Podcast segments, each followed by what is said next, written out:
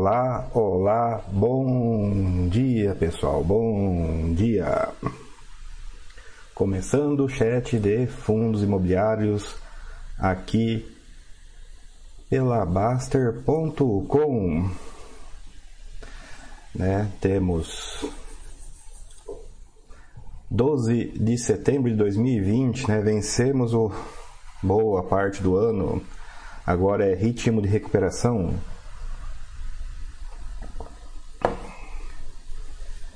Deixa eu ver se está tudo funcionando. Por favor, pessoal, confirmação de áudio, confirmação de vídeo. Vídeo parece estar ok, 30 frames por segundo, mas é, vai, acho que é suficiente. Áudio. Áudio hoje vai estar chiado, pessoal. Não tem jeito porque eu tô com o ventilador aqui. É, isso deve melhorar um pouco, muito pouco. São Paulo está fazendo um calor fenomenal, né? Que era previsto, inclusive, né? A gente reclama, reclama da meteorologia, mas provavelmente é uma das poucas áreas do conhecimento humano onde futurologia, né, onde previsão funciona bem, dado toda a complexidade que tem. Ó, nossa, tem bastante gente ao vivo hoje, tem bastante like. Ah, enfim. Vamos ver como que tá o pessoal aqui, liberar o chat ao vivo, pode mandar perguntas, chat geral hoje, pessoal. Saber um pouquinho só se o pessoal do curso pôs em prática as coisas do curso. E e vou dizer para vocês, eu tá uma sensação mesmo de recuperação. Eu vou participar de dois eventos, tem viagem. Nossa senhora, tá um pouquinho animado esse setembro, viu? Setembro para outubro, né? Qual que é o mês do cachorro louco que eu não lembro, né? Acho que é outubro. Tem fundo novo, tem fundo em emissão, tem fundo anunciando a emissão durante o dia. Nossa senhora. Tá agitado pra caceta esses dias.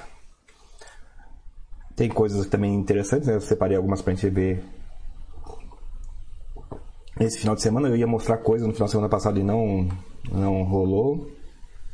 Vamos ver se a gente consegue esse final de semana.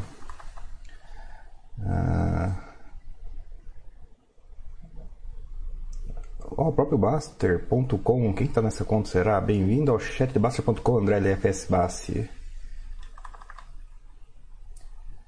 Ah, bom dia, André Bassi. Mais uma aula magna na semana. Vou tentar, vou tentar. Canadian comentou. O extraterrestre, bom dia, André, bom dia. Som ok. Confuso, bom dia. Áudio vídeo ok, que bom, que bom. Holder com zero, bom dia.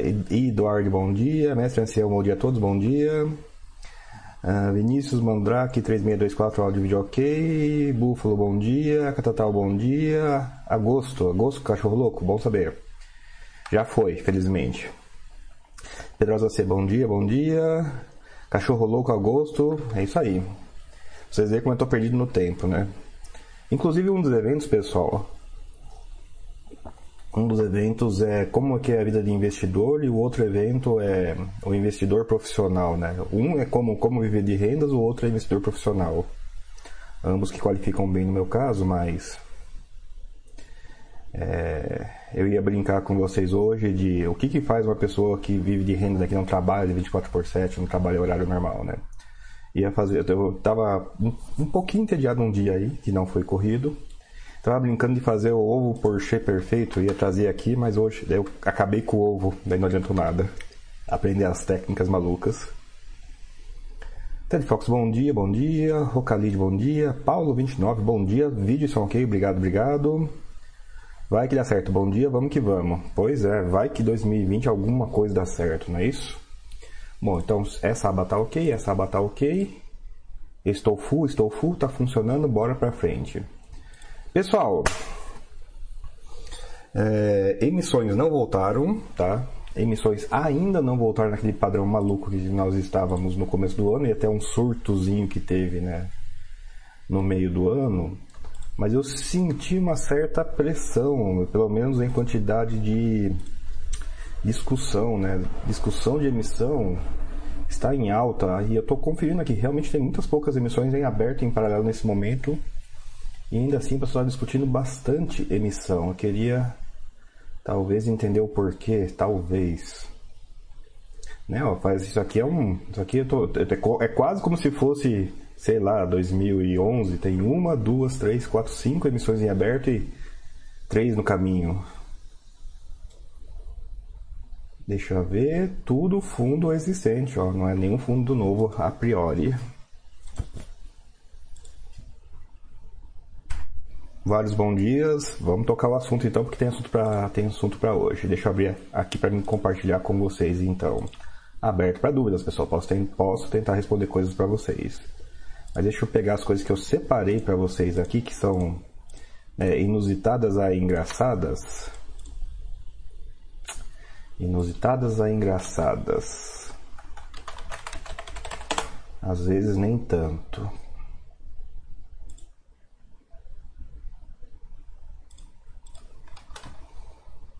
Deixa eu dar, preparar o zoom aqui para ficar fácil de vocês lerem. Né? Quem tiver no computador vai ser mais fácil de acompanhar, se não, vai pelo áudio mesmo, eu vou ler para que todo mundo possa acompanhar.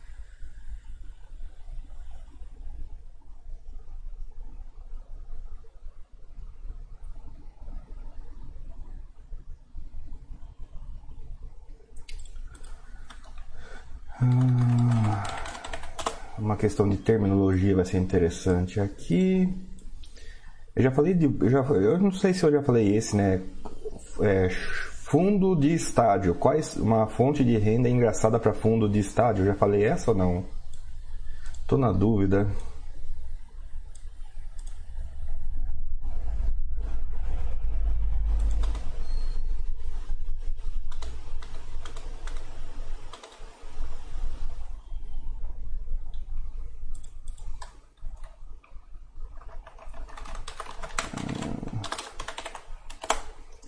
Eu vou começar com esse, ok. Ok, ok. Ok. Hum. Tem até umas piadinhas de Stack, Over, Stack Overflow, né? Mas essas eu deixo por último mesmo, só se sobrar tempo. Ah, vai dar certo, Fábio 27, Joelson, J Neto, Ted Fox. Fala de novo mesmo que já falou? Pode ser. Cadê? Deixa eu achar. Achei. Compartilhar com vocês aqui. Qual é a história? Qual é a piada? Né? O mercado brasileiro está se diversificando em setores, né? Finalmente. E... Uai, tá flicando? Que estranho. E né, a gente brincava, ah, tem até fundo de cemitério. Não, agora que vai, talvez. Mas por que que tá flicando? Deve ter parado. É, agora tem dois fundos de agro, né? Se sair a emissão, a gente vai ter dois fundos de agro, daí abre o agro. Tem um fundo lá que tem, chama-se Sobre Trilhos, né? A gente ia brincar que era é, FI, é, ferroviário, mas é loja em loja em metrô e trem. E um dos setores, né, que o pessoal perguntou bastante que estaria abrindo é esse aqui, né, setor de fundo de shopping, fundo de, desculpe, fundo de é, arena esportiva. Então, por que, que tem essa matéria aqui, né? A Ipéria pagará 300 milhões por direito de uso no nome do estádio do Corinthians. Até aí tudo bem, né? Daí vem a, vem a parte interessante da matéria. A Hiperfarma fechou acordo para usar o nome do estádio Corinthians por 20 anos. O negócio foi fechado com o Arena Fundo de Investimento Imobiliário. E a empresa pagará 300 milhões pelo direito, que será montante será pago em 20 parcelas. Ok, olha que interessante, pessoal. Então, vamos brincar de fazer conta aí, né? 30 milhões por 20 parcelas anuais, né? Demora um pouquinho para receber esse dinheiro, mas ainda assim, né? o, quem que vai receber? Um fundo imobiliário. Um fundo imobiliário dono de dono de estádio. Ele vai receber quanto? 300 dividido por 20 por ano. Esse é um fundo não listado, né? Ele não está disponível que eu saiba para negociar na bolsa, pelo que eu me lembro, pelo menos não. Ele existe fora da bolsa, né? existe na CVM, existe fundo imobiliário fora da bolsa. E olha que interessante, né? Esse fundo provavelmente tinha renda de jogo, tinha renda de show, sei lá, eventos, outros culturais. E agora ele vai ter sei lá, 300 por 20 vai dar mais do que 10 milhões por ano de valor de de name rights, né? Uma fonte de renda inusitada em fundos imobiliários, nomeação de coisas, né? Direito do nome. Tudo bem, isso aqui é exceção da exceção da exceção, mas é bem interessante, né? Se eu, é só para trazer, eu gosto de trazer para vocês coisas diferentes, né? Ó, quais coisas que dão renda para fundo imobiliário, né? Aluguel, juros de dívida, valor de venda e acrescentamos nesse rol os name rights. Sem discussão de time, por favor, tá? Uh, a Divizinski, fala André, beleza? Beleza, Divizinski? Mais um mesmo bom dia. Tem uma outra dúvida aqui, tem outras duas dúvidas aqui. Eu vou, vou, pode mandar dúvida, pessoal. Eu vou responder, vou aproveitar que está tranquilo hoje, vou tentar ir para os próximos assuntos interessantes. Outra coisa que eu acho incrivelmente interessante, apesar de ser raro, né? E esse ano já aconteceu quatro vezes, né? Uma coisa, né? É raro, mas acontece sempre, né? Aquela piadinha, né? Fundos que acabam, fundos que amortizam. Ou fundos que não eram para acabar tão cedo e que estão amortizando. Tem no livro eu chamo isso de né, é fundo sem prazo, mas que acaba, sim. Fundo que não tem prazo a priori, mas acaba. E olha que interessante, pessoal. Tava no, desculpa, estava no fator relevante errado. Presidente Vargas recebeu proposta de venda de um prédio. Beleza? Coisa interessante, né? Quem deu o fato relevante vai ver que ele recebeu uma segunda proposta de compra, né? Como não tinha detalhes, eu até assumi que fosse um segundo comprador, mas não. O mesmo cara mandou comprar por um valor e depois ainda subiu o valor. Alguma coisa deve ter acontecido, né? Vamos ver. Envolveram uma imobiliária lá e pelo jeito valeu a pena um pouco essa imobiliária. Bom, enfim, basicamente eles estão tentando vender um imóvel por 42 milhões e vão entregar amortiza 39 milhões, blá blá blá. Aqui tem a lógica, a explicação, como que vai ficar o VP. É bem interessante, fato relevante, eu recomendo ler para entender. Inclusive naquela questão que eu, eu não olho até VP de tijolo, aqui vocês vão de novo ter uma evidência, talvez não seja a exceção que comprova a regra, mas ainda assim né, vai dar a explicar bem porque eu não olho VP de tijolo e esse é um exemplo interessante porque ele é na positiva, né? O VP estava aqui e a venda foi aqui, que já vou adiantar responder outra questão, né? De ah, o VP é o valor que eu recebo. Não. Toda vez que você vê alguém falando isso, a resposta é não. Né?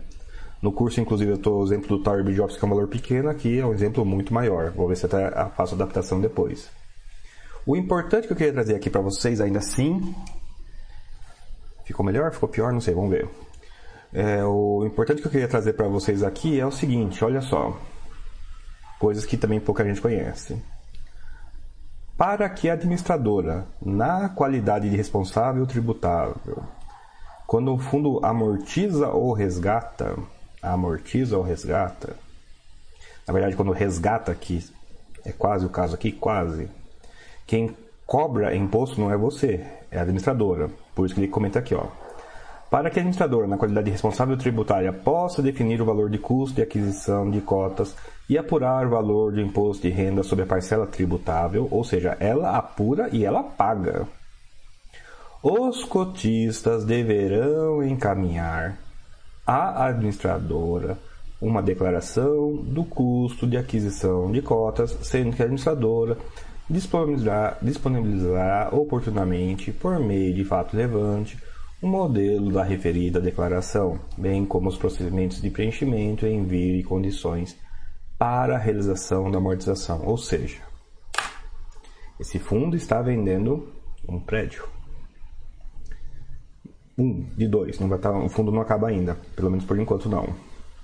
Vai amortizar a amortização pode, pode ter, pode ter efeitos fiscais. Sim, pessoal, a amortização pode, normalmente não, mas isso não quer dizer nunca ter efeitos tributários. E a administradora vai pedir que as pessoas né, preencham uma declaração e mande lá. Vai saber qual é o processo. Cada, cada administradora muda, inclusive. O que abre uma questão muito interessante, né? O que acontece se a pessoa não mandar a carta? Bom, está escrito aqui, ó.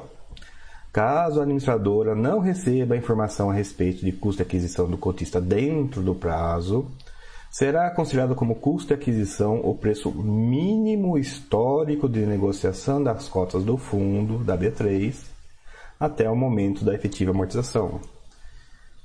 Isso aqui ele está dizendo o seguinte: olha, eu estou assumindo que ninguém conseguiu. A melhor pessoa, a pessoa que conseguiu comprar o melhor preço foi na mínima da B3. Então, o menor custo de aquisição, estou assumindo, eu não estou garantindo, estou assumindo que é o preço mínimo. Né? Se eu amortizar se a amortização for né, não, não zerar o custo médio, é isento. Depois que zera o custo médio, o que supera o custo médio zerado é tributado. Note que isso aqui é uma coisa que, como alguém comentou, acho que um, dois chats para trás, isso aqui uma baita colher de sopa, né, uma baita ajuda que esse administrador está fazendo com seus cotistas. Porque ele não é obrigado a usar essa regra. Isso aqui é uma aconchobração até frágil mas que evita que o cara seja tributado. Né? Nesse caso aqui, eu acho eu. Alguém sabe a mínima do presidente Vargas? Mínima não de gráfico descontado, mínima do gráfico histórico. Tem que ser o histórico, não pode ser descontado. Gente pode brincar de fazer uma conta de qual que é o valor de amortização, né? Quanto que é 40 milhões dividido pelo número de cotas. Vou deixar para vocês fazerem, para que os outros colegas consigam ver que é possível fazer, não precisa ser, o... não precisa ser eu fazendo, né? É perfeitamente factível vocês alcançarem isso, então 40 milhões pelo número de cotas do presidente Vargas, qual o valor? Qual o mínimo valor histórico do presidente Vargas? Histórico, histórico. Vamos ver que esse exige ferramenta profissional. Esse aqui, infelizmente, não tem, não está disponível para o público geral.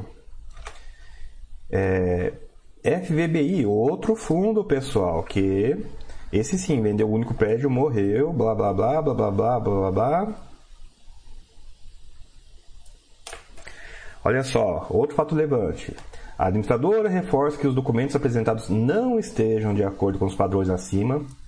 O cotista terá o custo de aquisição de suas cotas considerando como equivalente a menor cotação histórica. Isso é 6005, né? Esse caso aqui do FBI, o pessoal ainda publicou o valor para facilitar a vida.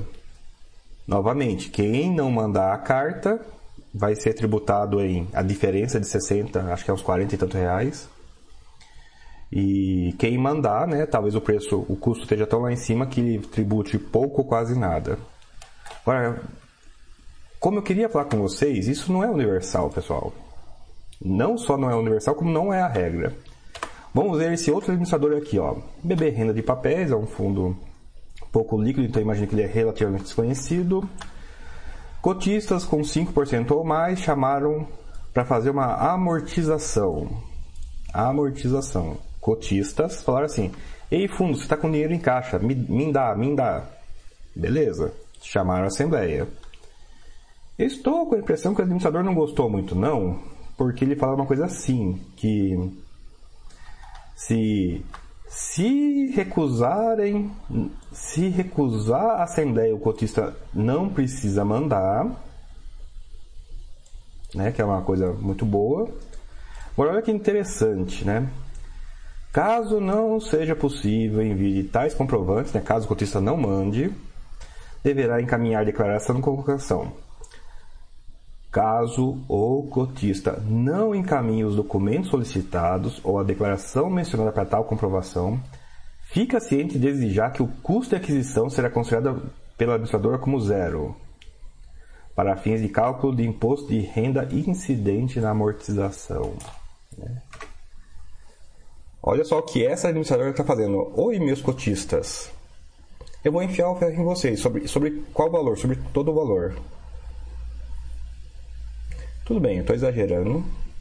Mas eu, assim como vocês, imagino, assumo que muita gente não lê fato relevante, não lê comunicado, não lê cartinha que chega, às vezes cartinha física que chega, ou deixa para ler depois de alguns tempos. É uma amortização de 165. Quanto que é 20% de 165? Vamos calcular né, quanto de perda. Olha só, pessoal, teve Tower Bridge Office, teve Tower Bridge Office, FVBI, né? 165 aqui no, no renda de papéis, mais 30, é, 40 milhões dividido pelo. Você precisa ver o valor lá, 40 é.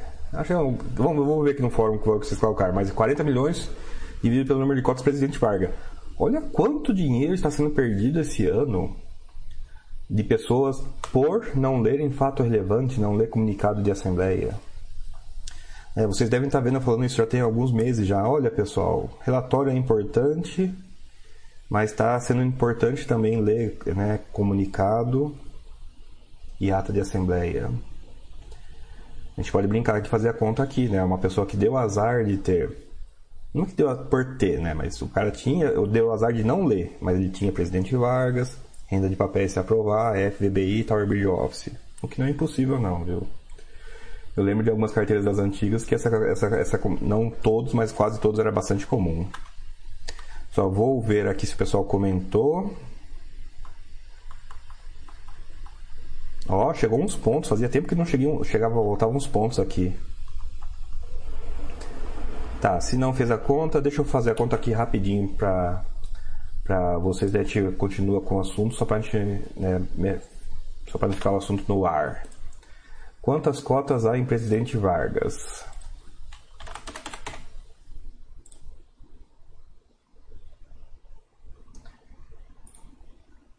Olha lá, quem fez o curso, ó, pelo último informe mensal, pelo último informe mensal, tem 195 mil. Daí 40, 1, 2, 3, 1, 2, 3 dividido por 195, 1, 2, 3. 205 reais de amortização. Né? Um quinto disso são 40 reais por cota. Bom, 205 é a amortização, né? Como lá é pelo valor mínimo, tem que pegar o valor mínimo. O valor mínimo tem que ser da ferramenta profissional. Dá um segundinho aqui, pessoal, que ela é um pouco lenta. Ah, título negociável não, provento não, cota histórica, cadê cota histórica? Eu não tenho no cota histórica, que legal André. Select asterisco from Bovespa, cota histórica, UR, sigla de ativo igual PRSV11, não lembro se já foi 11B, Vamos ver se já foi 11B. Nesses fundos das antigas, às vezes, às vezes era mega bolsa, né? Ordena pelo valor mínimo e o valor mínimo foi 290. Sobre 205, não. Esse, pelo menos na primeira venda, se aprovada do presidente Vargas, não vai ter, não vai, não espero que tenha tributação de ninguém.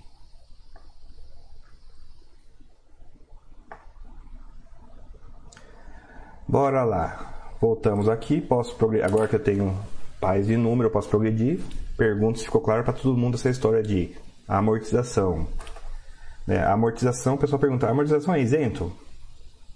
Fico feliz que eu acertei essa. Né? No livro, que é de 2014, essa informação não era oficial ainda. Né? A amortização é isento até o zero e depois cobre o preço médio até o zero é isento, depois não é. Como eu devo, espero ter deixado claro, isso pelo, isso pelo menos eu acertei com ao longo do tempo. Um, Ted Fox, fala de novo, mesmo que você já tenha falado. Olha aí, Ted Fox, renda de fundo de FII, né? Name Rights. Vamos nós, tem uma dúvida aqui. Corretora mandando spam. Não sei se vocês perceberam, mas a corretora tá mandando spam pra caramba esses dias. Alguma coisa tá acontecendo com as corretoras. Mais de uma, inclusive. Uh, Vinícius pergunta, André, FDIC para investidor qualificado, retorno, relação retorno-risco de maneira geral é ruim? É, Vinícius, geralmente o pessoal vai sem análise e geralmente sem análise o retorno é péssimo. Né?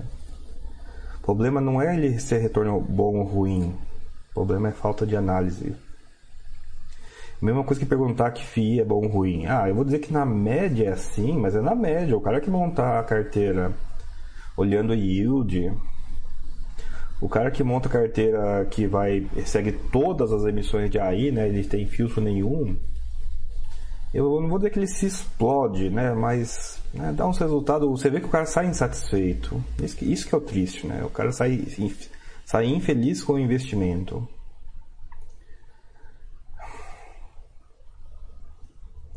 FDIC para investidor qualificado tende a ser bom. Olha só. Tende. problema é liquidez. É. Tem fundos de investidor é, FDIC que não tem, não é aberto, né? ele é fechado. Você é, tem que comprar ele como fundo de prazo.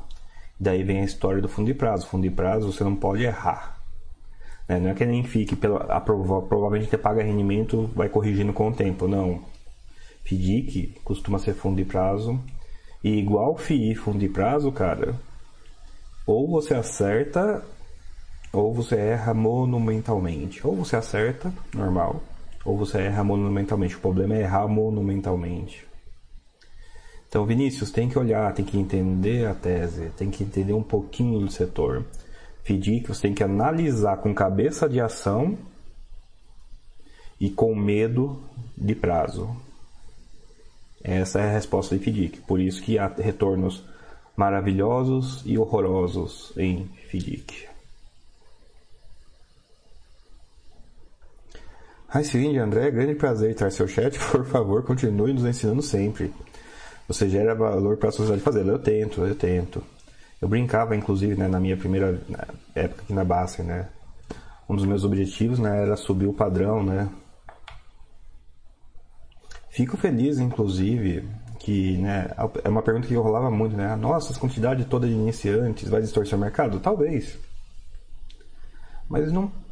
Assim, o mercado é meio maluco, não é de hoje. É, as maluquices que nós estamos vendo hoje é uma escala um pouco maior de algumas coisas que já vi em 2012, já vi em 2007, 2008. É, o que eu não tinha tanto antigamente que é novidade é o pessoal perdendo dinheiro com é, direito, né, com, de subscrição. Tem um amigo meu que me perguntou ontem, André, LVBI 12 ficou o dia inteiro em leilão, por quê? Por é, o cara tava espantado com o leilão, ou incomodado, não sei. Ah, não, nunca tinha visto isso, acho que foi uma frase. E. E. E eu já tinha visto e tal, mas assim, a gente vê pela primeira vez alguma coisa, a gente não nasce sabendo. Mas depois você fica algum tempo no mercado, você começa a ficar, né? Ah, sim, é, mais ou menos isso mesmo. Ah, mas não é normal. Eu sei que não é tão recorrente, mas mesmo coisas incrivelmente não recorrentes, às vezes já ocorreram algumas vezes, né?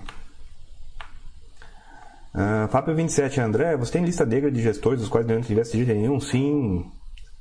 A propósito, aí tem que ser muito casca grossa, tem que ser uma lista incrivelmente reduzida. E por uma razão, né, para entrar na lista tem que ser muita coisa.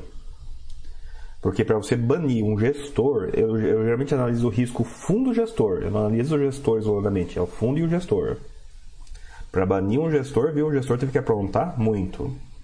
Muito. Ah, não, eu dei azar. Tudo bem, você deu azar quatro vezes em todos os seus fundos? Tudo bem, eu acredito em azar. Eu não vou estar perto do azarento. Né? Eu acredito em azar, eu acredito em azar crônico, inclusive. Né? Ah, tem aquela pessoa que não importa o que ela faça, dá problema. Não estou dizendo para dizer que ela tem a lepra, você tem que dar pé na bunda dela, não, mas é aquela história, né? Se você tem gente que fala, né? Se eu falo da azar, geralmente são as pessoas azaradas. Então não fale, né? De coisas que você quer que dê errado com a pessoa. Fale de outras coisas. Fala de time de futebol, fala do tempo, sei lá. Fala do preço da gasolina reclama do arroz agora, né? Como todo mundo está reclamando, lembra? Quem lembra lá do colar de tomates, né? Quando foi a vez do tomate da outra vez. Então, lista de gestor, pessoal, tem que ser muito, por um motivo muito grande, um motivo enorme. Porque, de novo, são poucos gestores. Se você começar a dar pé na bunda de gestor, já era. Você sai do mercado, é mais fácil sair do mercado. Se você se você tiver uma. Essas experiências negativas são parte do negócio, infelizmente. Né? Se você pôr um padrão muito baixo, ah, eu não gostei, ah, não gostei, ah, não gostei, e de repente não sobrou ninguém. É mais fácil né, levar essa pergunta ao extremo e falar assim: não, pula fora do mercado. Pula fora do mercado.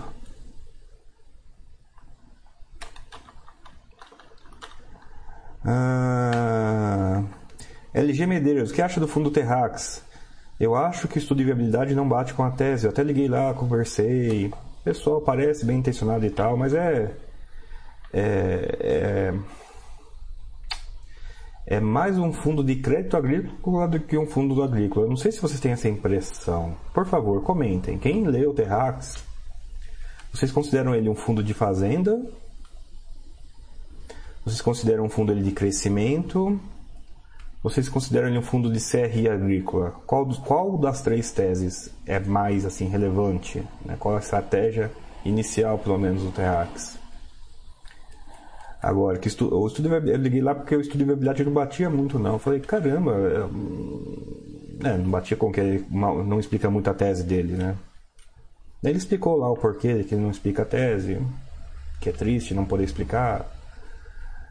Ah, né? é um nível de transparência não legal, né? O cara explica porque ele não pode explicar. É. Mas eu sei que tá dando demanda. Nossa, isso aí mil pessoas perguntaram. Mil pessoas. O pessoal tava, tá ansioso por ter esse fundo aí. Eu espero ansiosamente pelo relatório mensal dele. Vai ser interessante. Eu acho que a coisa mais interessante do Terrax vai ser o relatório mensal dele, diga-se passagem.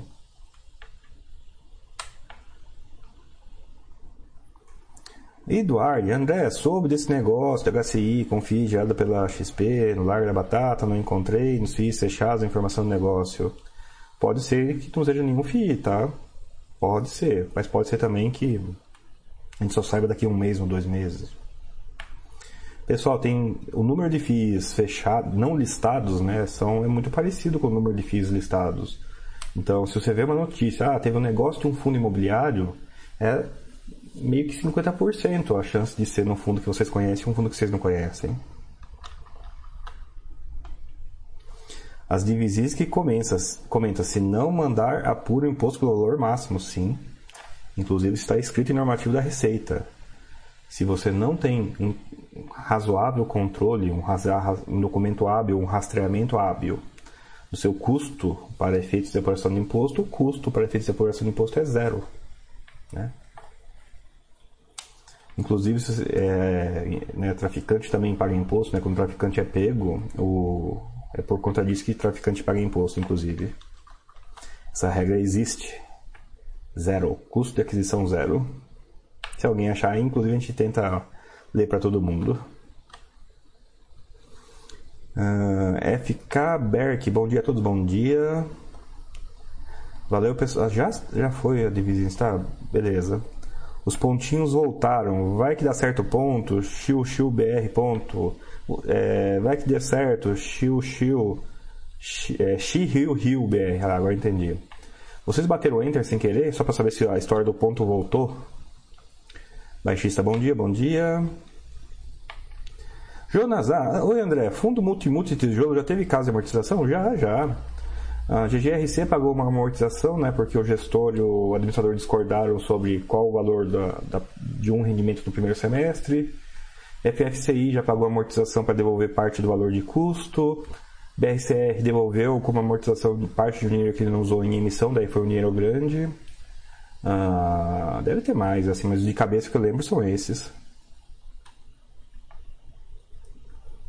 Jonas, então a resposta é sim, já por razões diversas, né?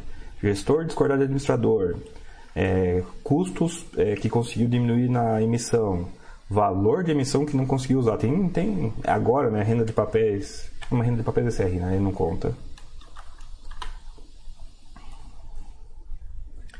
Xiu BR. Mas o dono de site diz que nunca viu FR realmente relevante. Concordo.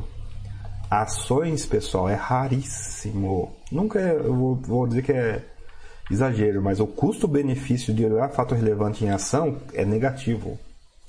É, é tão raro, tão raro um fato relevante ser útil para o investidor final de buy and hold que o esforço de ler fato relevante de ação, na verdade, é contraproducente, né?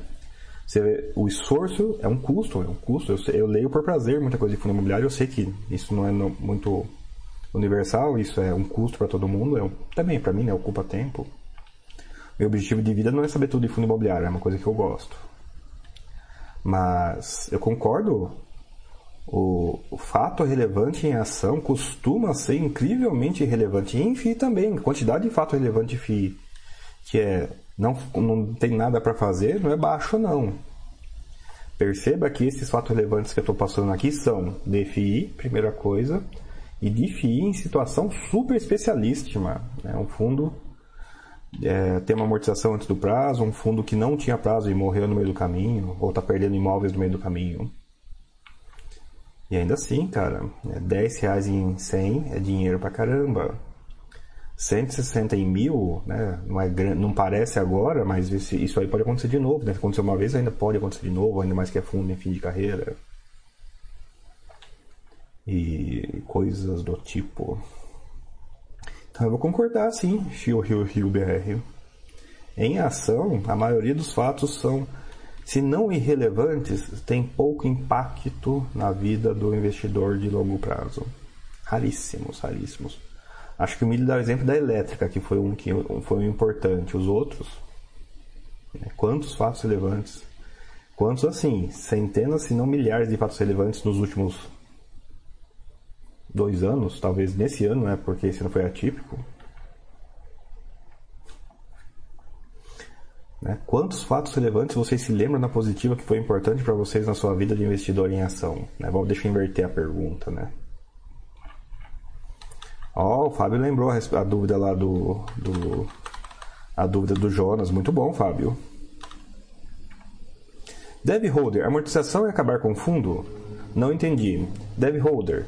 Não, amortização não é para acabar com fundo, mas é uma coisa extremamente comum em fundos que acabam e, e, e para fundos que não acabam, geralmente denotam alguma característica especial ou muito especial, uma circunstância né, especial ou muito especial. A amortização é diferente de rendimento, né? Rendimento é a mais-valia, né? O que o fundo gerou de lucro. A amortização é devolução de dinheiro igual ao rendimento. O rendimento também é dinheiro que sai do fundo e vai para você. Rendimento. A amortização é dinheiro que sai do fundo e vai para você. Igual. A diferença é que eles têm sim tratamento tributário, né? Os dividendos de fundo imobiliário são isentos.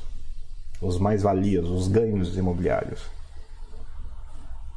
Dinheiro que volta para você é como amortização, né? Não, não é um dinheiro que vem para você sem ser ganho de capital, sem ser aumento.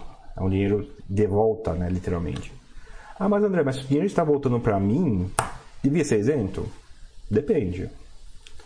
Um fundo nasceu em 100. Duas, e, e pessoas compraram em 100. O fundo negociou em 50, então alguém comprou em 50. E no meio do caminho ele vem aqui e morre em 100. Vamos, vamos, vamos, ver o, vamos ver o grande esquema das coisas. Quem comprou a 100 lá atrás, né? Opa, lá atrás, e vai ser resgatado a 100, não teve ganho de capital nenhum. Isso é fácil. Então a amortização dele deveria ser isenta, mas ele tem que mandar a cartinha, senão ele ó, se ferra. Agora, o cara que comprou por 50 e vai ser resgatado por 100, é, é fácil de ver que esse cara né, não teve o mesmo resultado financeiro, né, patrimonial, que o cara que comprou em 100 foi resgatado a 100. Por isso que a amortização do cara que comprou a 100 e resgatou a 100 é tributado diferente do cara que comprou 50 e resgatou a 100. Ficou claro, pessoal? Eu sei que isso não é tão importante porque é meio raro, mas é, eu sei que é confuso também, né? pouco, é pouco trivial. É importante que vocês entendam ao máximo para vocês entenderem, para vocês ajudarem outros colegas. Uh, tranquilo, Dev Holder.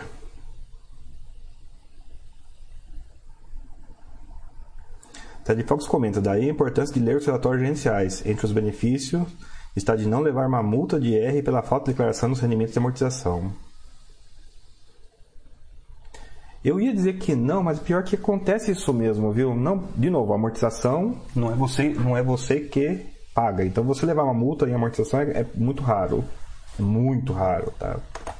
É mais fácil você levar uma tributação extra do que uma tributação a menos. Mas é, é possível, tá? Agora, é uma outra coisa confusa, né? amortização eu declaro aonde? Na minha declaração de imposto de renda? Em lugar nenhum. É por daí que eu vou discordar do finalzinho da frase do. A amortização não entra em lugar nenhum. E daí vem a explicação, né? De novo, vamos dar um exemplo, ó, né? O cara que comprou a 100 resgatou a 100, de novo. Então o cara tinha 100, né? 100 mil, 100 reais, 100 reais em bens e direitos contas corrente. No, primeiro, no ano zero, né? ele tinha 100 reais. Ele comprou Tower Bridge Office a 100 na emissão. No ano seguinte, o que, que houve? Houve uma transferência. Olha, eu tinha bens e direitos, conta corrente, dinheiro, e agora eu tenho bens e direitos FII Tower Bridge Office, né?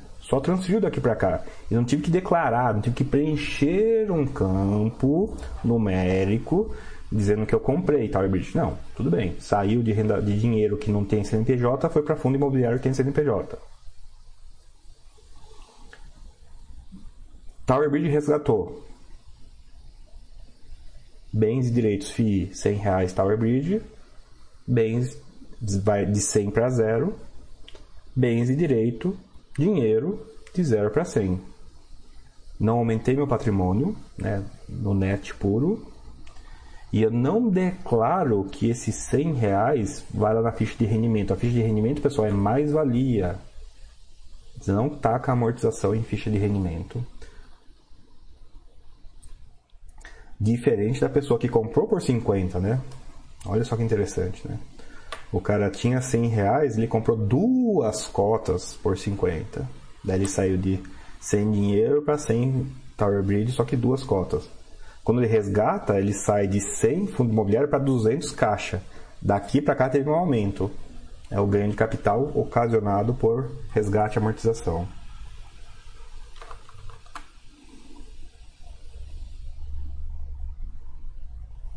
Nico BR, apesar da pandemia, Vou pular essa parte, vamos ver se consigo salvar o resto. Uh, Nico BR, o mercado de FII possui potencial de crescimento, diminuição dos monomono em novos segmentos como terras agrícolas? Mas é, é, a sensação, Nico. Não vou dizer que é por aí, mas é a sensação, né? Ó, oh, Tower Bridge, mono, morreu. FVBI, mono, morreu. Presidente Vargas, ok, são dois imóveis, mas é um do lado do outro, né? Já perdeu um, para perder o outro não deve estar tão difícil. Ah, fundos mono lançado, tem o que? Dois esse ano? Um esse ano? Né? Então, fundo mono está nasce, tá nascendo menos e está morrendo mais. Né? A tendência é que ele realmente vá para outros lugares. Novos segmentos como terras agrícolas. Então, eu não considero terrax terras agrícolas. Mas sim, novos segmentos está vindo, pessoal. Né? Residencial né? não existia, agora já tem três fundos. Hospital que era só dois tem quatro. Uh, que mais? Qual que é o setor novo? Né? FINFRA, né? FINFRA não é FI, então não, não, não é um bom exemplo.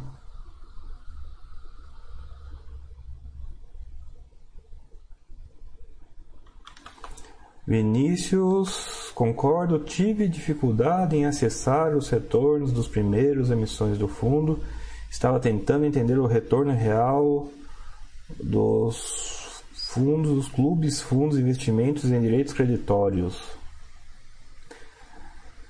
Eu vou dizer para você, até eu tenho dificuldade, viu, Vinícius? E daí, né, aquela coisa que é um chavão, mas é cheios de verdade. Só invista no que entenda. Só invista no que entenda, só invista no que entenda. Não entendi? Paciência. Não é para mim. Ah, eu não, se for assim, não vou investir nada. Você pode investir, pessoal, para análise superficial? Pode. Tinha um fundo, tem dois fundos de, de crédito sobre residencial, né? já, vai ter, já vai ter um terceiro daqui a pouquinho. E daí aconteceu uma coisa muito engraçada, né? talvez trágica, né? Eu acompanho, né? Uma coisa que eu leio, demonstração financeira eu leio, eu anoto. Né? Um conhecido falou, ah, e esse fundo aqui que tá, vai, vai pagar bem. Eu falei pra ele, é, tomara né, que pague bem. Mas como assim tomara que pague bem? A tese do cara é boa. Sim, a tese do cara é boa. Mas esse fundo está praticamente dando prejuízo dois anos. Aí o cara na hora, né? Aquela sensação que ele não acreditou em mim. Não quis arrastar a discussão. Eu estava no computador, Ctrl T para abrir uma aba, página da B3, demonstração financeira, já abri dois anos seguidos e abri, ó, DRE do primeiro ano, DRE do segundo ano.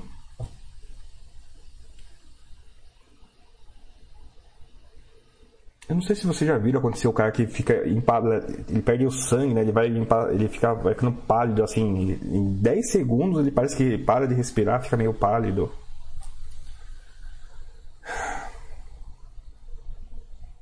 Enfim. Coisas da vida de investidor.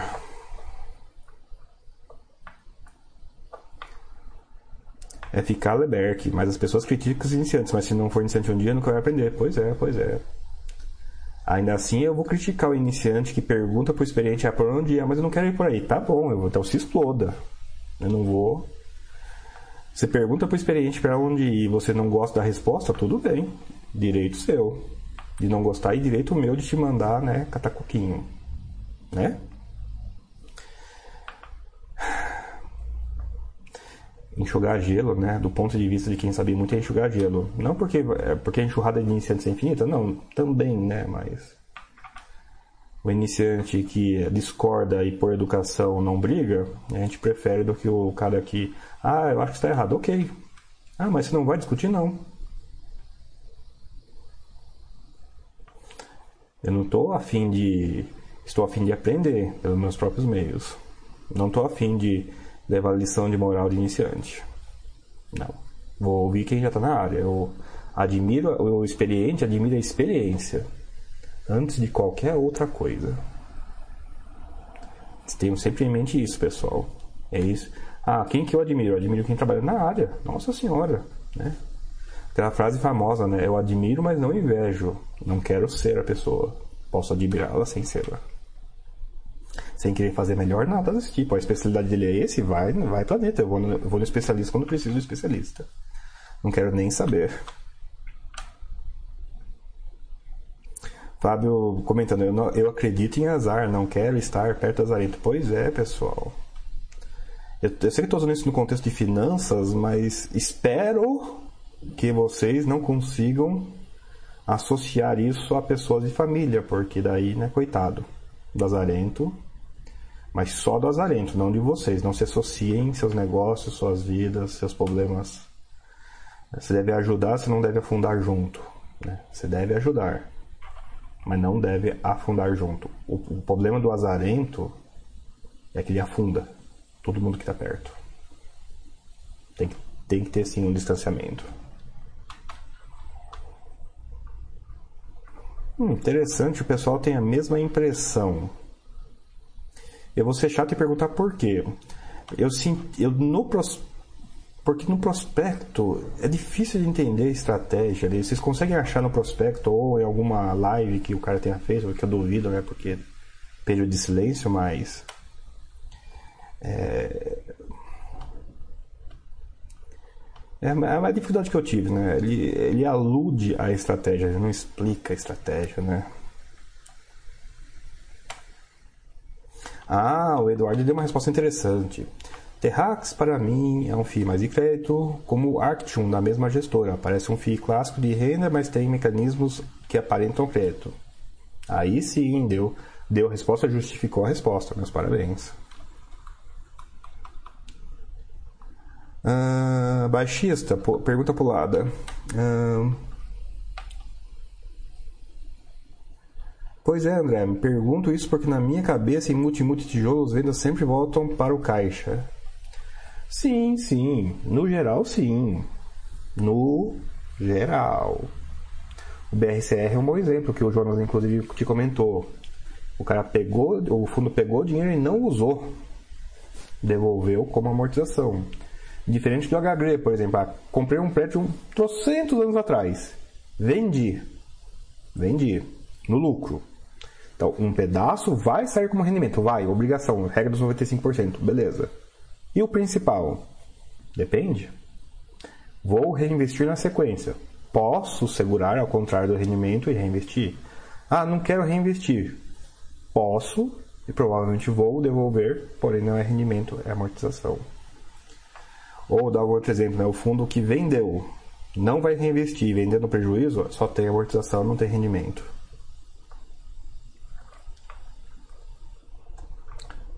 Hum, ficou claro, Jonas? Importante. Uh, Chomango, Stroger, André, André Falé, como faço o curso? Chomango, tem que ficar monitorando aqui no site, a gente está fazendo esse curso, tá, acho que uma vez por mês e acho que nem isso. E é isso, é. Eu faço o curso por conta, faço aqui na Baster, tem várias frentes, mas aqui na Baster tem que esperar aparecer lá no, no, no na página inicial, né? Você vê lá, acho que na barra da direita, para quem usa computador, tem lá cursos, próximos cursos. Acho que fica anunciando umas duas semanas seguidas, então se você entrar cada segunda-feira, você vai ver isso aí. Mas tem que esperar o próximo. A gente vai, vai dar uma. Esses cursos são para substituir o curso ao vivo. Eu sei que atende uma demanda grande, que só pode fazer pelo remoto, mas não é a mesma coisa, né? Tem mil adaptações que, que a gente faz para dar o curso para dar o curso remoto. Então, Chomango espera um pouquinho. É, é, eu não vou dizer para você que é de mês em mês, mas é mais ou menos por aí. Tem uns que foi mais perto, tem uns que foi bem mais longe. É, tem, que, tem que coincidir a agenda. Não é tão. É meio de lua, né? E é uma lua que não tem muita periodicidade. 1080, o destino dos fundos monoimóveis é ser incorporado pelos grandões? Não é um destino manifesto, mas é uma coisa que tem acontecido. Uma coisa que está dentro das possibilidades e dentro da realidade. Mas não é um destino, destino, destino. Porque um fundo mono-mono ele costuma enfrentar com alta tendência duas coisas, né? Ele, ele caminha para os extremos. Ou ele dá muito, muito certo como em Gianópolis e ele está num preço que nunca é desmontável o fundo, né? Vira é, a joia da coroa, né? O, a Blue Blue Blue, né? Um negócio lá que só para colecionador, né? Que a gente brinca. No outro extremo, ele caminha para uma vacância circunstancial ou estrutural, caminha por um período ruim, caminha por dois, três anos de crise. Não tem nada a ver com o fundo. O país da crise, ele negocia preço baixo, o pessoal embolsa as cotas e desmonta o fundo. Por quê? Porque teve crise no país. Não sei se vocês têm essa noção, mas é uma, é uma razão pela qual fundos são desmontados. Porque o país passa por crise. Basta isso. Basta o país passar por crise para um fundo relativamente não gigante ser desmontado. É a condição sine qua non. Só basta isso. É uma razão suficiente. Não vou dizer que é necessária, mas é, se tiver, ela já é suficiente para um fundo ser desmontado. Ficou claro, 1080? Doutor Augusto, viu o webcast do BCP ontem? Não vi. Tava, ontem estava corrido demais. É, ficou gravado? Que isso eu quero ver. O que achou, não vi, né?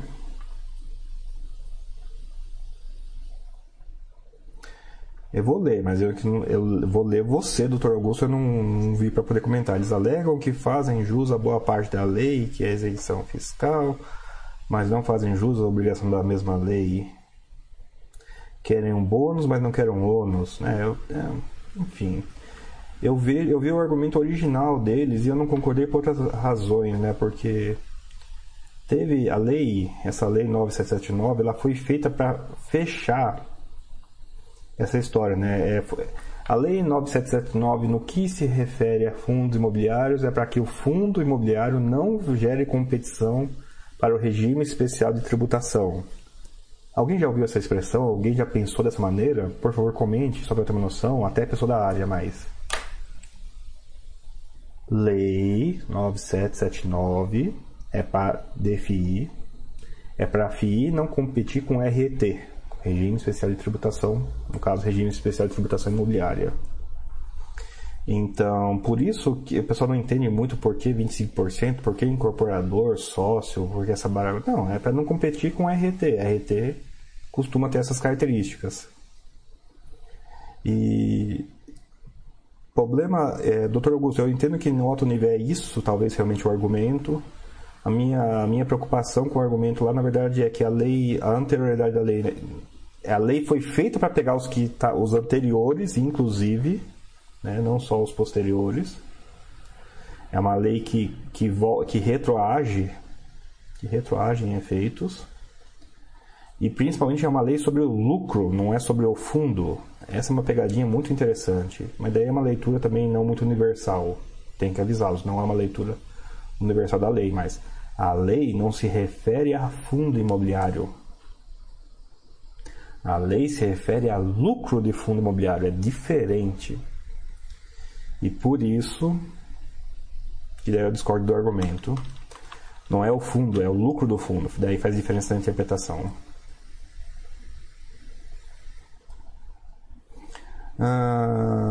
Pauderara, fala André, meu irmão comentou que eventualmente os cotistas de um FII podem ser convidados a aportar, a aportar em caso de crise. É real isso? Já quase aconteceu três vezes. E né, foram, as, quase as três vezes foram solucionadas com emissão. É, eu sou provavelmente uma extrema minoria nesse mercado que responde sim, quase todo mundo no mercado inteiro responde com, com sonoro não. Então, é verdade? Eu fui na assembleia que isso ia acontecer. Eu fui na assembleia. Dali eu vi o esforço que o administrador fez para não acontecer. O pessoal prolongou uma assembleia por três horas, fez uma coisa inválida, mas todo mundo de acordo, né? Para poder pegar votos no meio da Assembleia e impedir que isso acontecesse. Quase, quase que eu tive o sim ali. Quase, assim, raspou. Foi por, foi por 37, 38 votos. Tudo bem. No fundo era de pouca, a base do fundo era baixa pra caramba, mas quase aconteceu. Esse ano. Foi assim. Na trave, na trave. Sabe quando a bola rola na, na linha e sai? Então, foi na trave, mas foi assim. Então, quase se tornou real esse ano. Quase. Até hoje não aconteceu. O problema aí é pau de ara para você ler e para quem for advogado talvez seja mais interessante ler. Primeira coisa, entre, é, por favor, armem-se dos seus regulamentos. Pegue os seus dois maiores, dois ou três maiores fundos imobiliários, por favor abram o regulamento deles em PDF. Se tiver escaneado é um inferno, mas se tiver em PDF, beleza. Procura pela palavra negate, negativo, né? Ou seja, perguntem nos seus, nos seus, nos seus regulamentos de fundo imobiliário qual o se, se tem, existem previsão para patrimônio líquido negativo. Primeira coisa. Segunda coisa, Lei 8668, artigo 13, parágrafo único. Tem um ou, emissão ou. Pega o emissão, como é um emissão ou, corta o emissão ou, porque ou é um ou outro. Então, pega o artigo 13, parágrafo único, onde diz emissão ou corta, porque não é emissão, então não importa, mas vale a outra metade. E lê o artigo 13, inclusive o PU cortando o emissão ou. Essa é a minha resposta. Se tiver previsto no regulamento, o PU do artigo 13 da Lei 8668 é bastante interessante a aplicabilidade dele.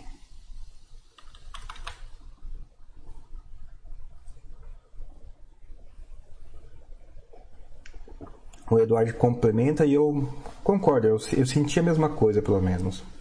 E Eduardo, o Arction tem dois imóveis logísticos industriais com o mesmo padrão terráqueo, parece um FII tipo tijolo normal, mas a operação parece mais de crédito. É, é a minha impressão também.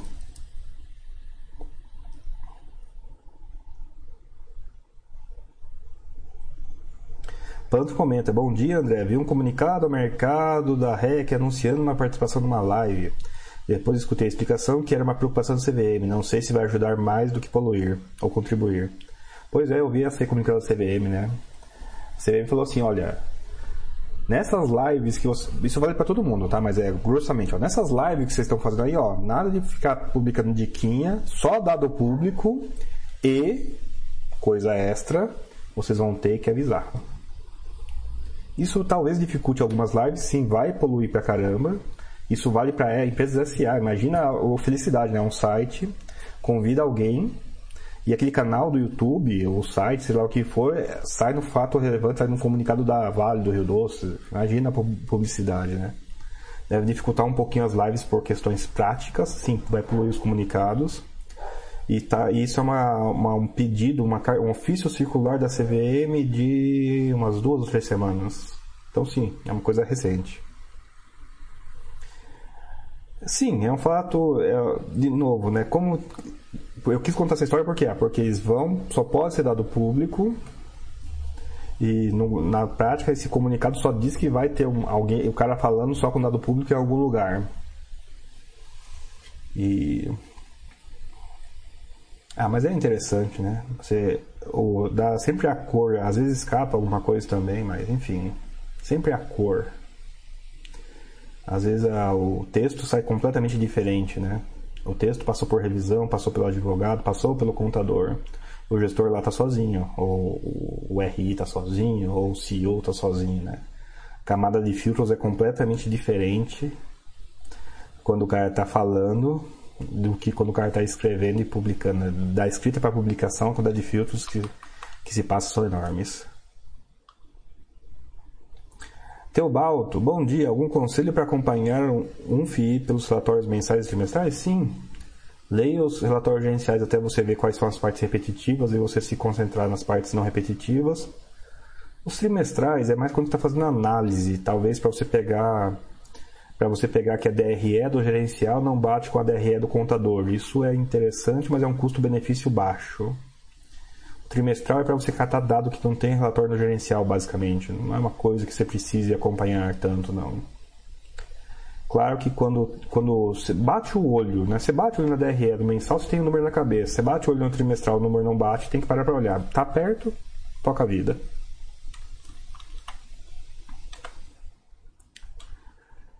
Uh, M. Roberto, no caso de amortização, o pagamento de IR é feito diretamente pela gestora ou precisamos fazer algo durante a declaração de imposto de renda pessoal física? M. Roberto, não sei. Inferno isso, eu não sei. O que eu sei, M. Roberto? Rendimento é você. Ganho de capital é você. Tá? Minto. Rendimento é isento ou tributado na fonte, então não é você. Ganho de capital é você. E existe ganho de capital e amortização. Resgate não é você. Então aqui eu preciso abrir um pouquinho. Eu dei exemplo hoje do FVBI. Aquilo lá é resgate. Aquilo lá eu sei que é o administrador que vai calcular e pagar. Ponto.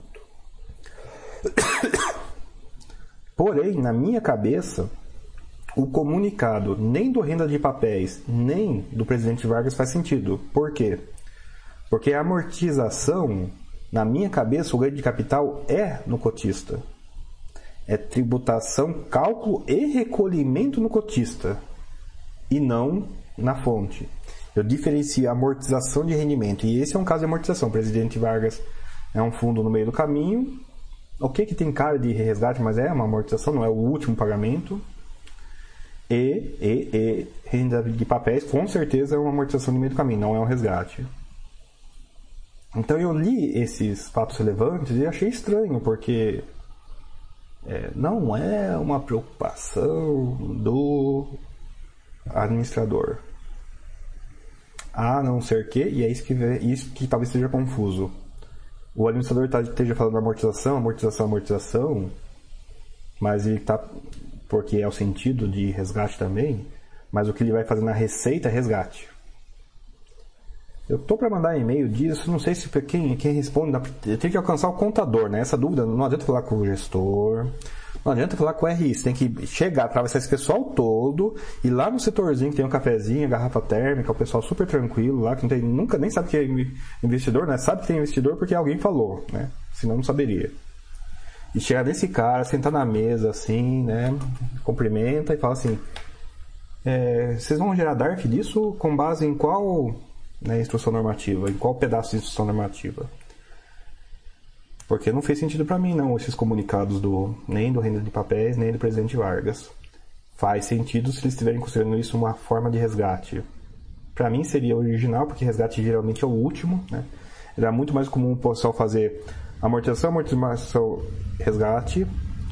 Pode ser, porque tem sim um viés de que essa amortização do presidente é quase um resgate, a amortização da renda papéis é quase resgate, talvez seja esse o meu ponto cego nessa discussão. Então a resposta à sua pergunta, M. Roberto, é. Não sei.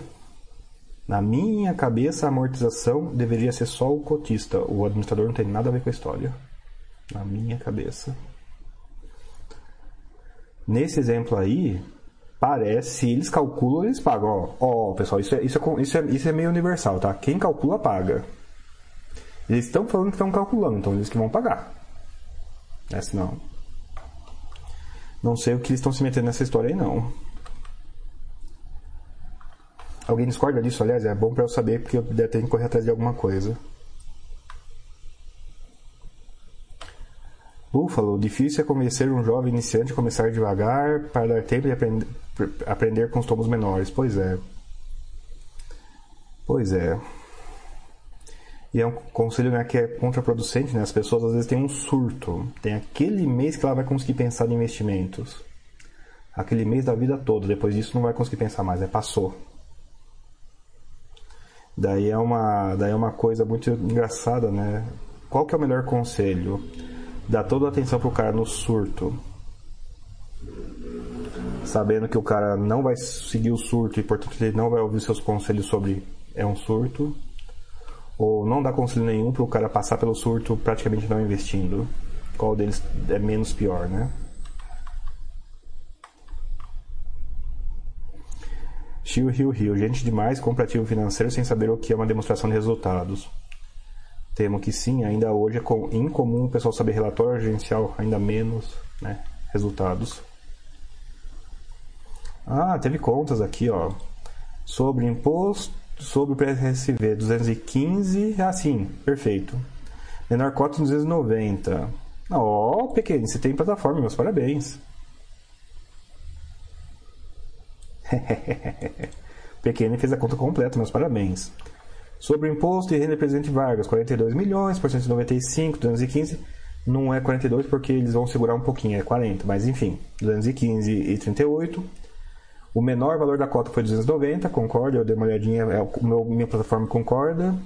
Ele comenta aqui, é que a Torre Vargas é 118,90, 41% do VP. Né?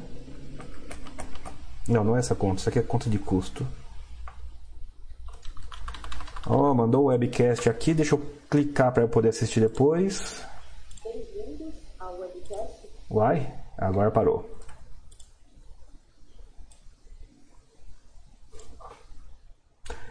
Vocês lembram da confusão que foi essa história aí do da, da regra dos 25%? Estou vendo aqui que teve 307 visualizações, né? O barulho eu acho que foi maior que de 307 pessoas, ou pareceu maior que 307 pessoas.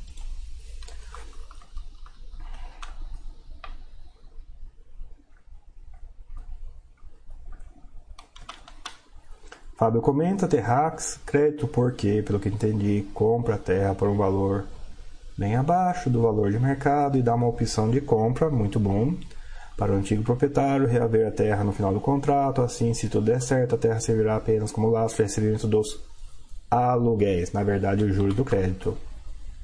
Muito boa percepção, Fábio. É, coisas, por exemplo, que é diferente, não é só no final do contrato que a terra volta, pelo menos não que eu ouvi de comentário.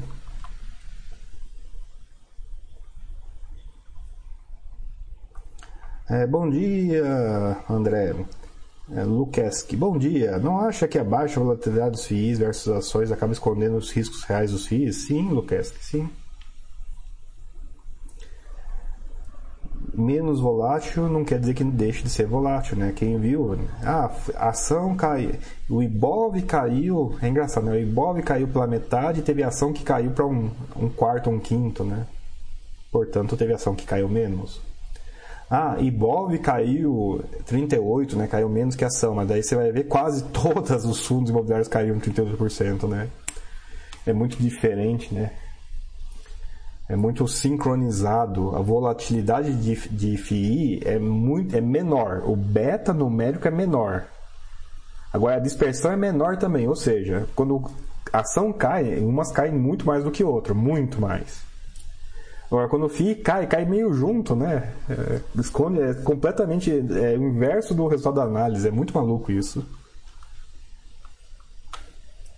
O próprio Lucas comenta de FIIs individuais e eu estou pensando em FIIs. Eu, meu exemplo foi de mercado, mas sim, se aplica também.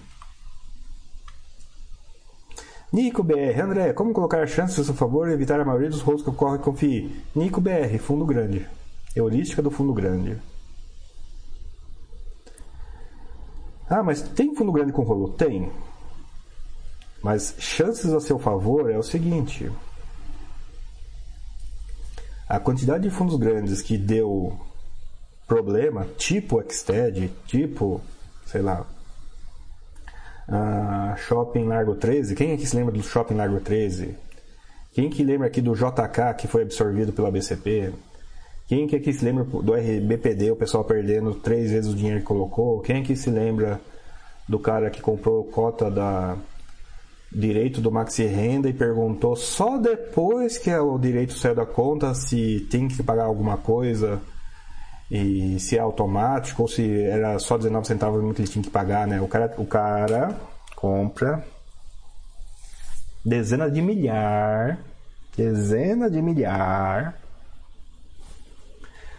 de direito e depois, dias depois que o direito sai da corretora, ele manda uma mensagem perguntando se ele tem que pagar alguma coisa, se é automático, se, se ele tem que fazer alguma coisa. Normalmente eu diria, pelo menos ele se perguntou, mas como ele perguntou depois que a cota saiu, né? Enfim. Nico, grandes. Não que não vai ter grande que não vai ter problema, não é isso. Grandes né, os geracionais que eu, que eu tanto fala, falava, né? Existe, inclusive, porque hoje a maioria dos fundos já virou para geracional, daí perdeu a exclusividade o termo. Eu posso dar as carteiristas, né? Gestão ativa, faz emissão follow-on e multi-multi. É multi-multi, gestão ativa e faz emissão. Ah, mas isso não vai garantir meu rendimento. Não. Mas vai te afastar dos caras que levaram algumas viúvas e talvez viúvos a uma situação de penúria que eu considero não ser chances a seu favor.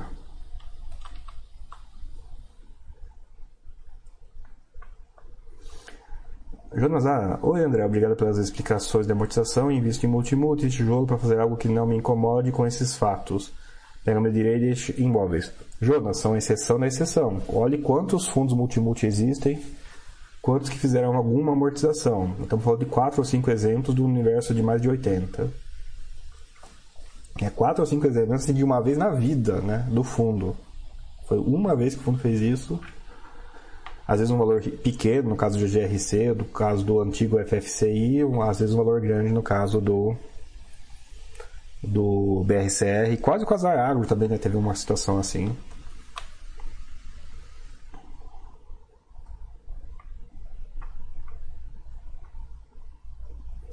Eduardo, Vi essa semana uma explicação do administrador aos seus cotistas referente à demonstração financeira com ressalvas. O administrador fala que, em último caso, entregará os imóveis ao cotista. Hum, Eduardo, posta o nome aí. Isso já aconteceu? Acho que era o Panambi, você já respondeu. É, ele até posta aqui depois. No caso de liquidação antecipada, o administrador informa a desejar que são grandes as chances do fundo ter de pagar os ativos integrantes da carteira, resgate em kind aos cotistas, resgate em ativos. Eduard, já aconteceu em fundo não listado e o caso lá que o cotista quase teve que pagar a conta foi justamente um caso de resgate em kind, né? resgate em ativos. E por quê? Olha que interessante. Por um momento, pessoal, por um momento, eu vou concordar, concordar que o artigo 13, o caput do artigo 13 da lei 8668 protege o cotista. Não, cotista é fi, cotista de FII é igual acionista de SA. Não concordo, mas vamos brincar que seja. O cotista nunca vai ter que colocar nenhum, nenhum centavo a não ser o valor das cotas. É o argumento. O cotista. Olha que interessante.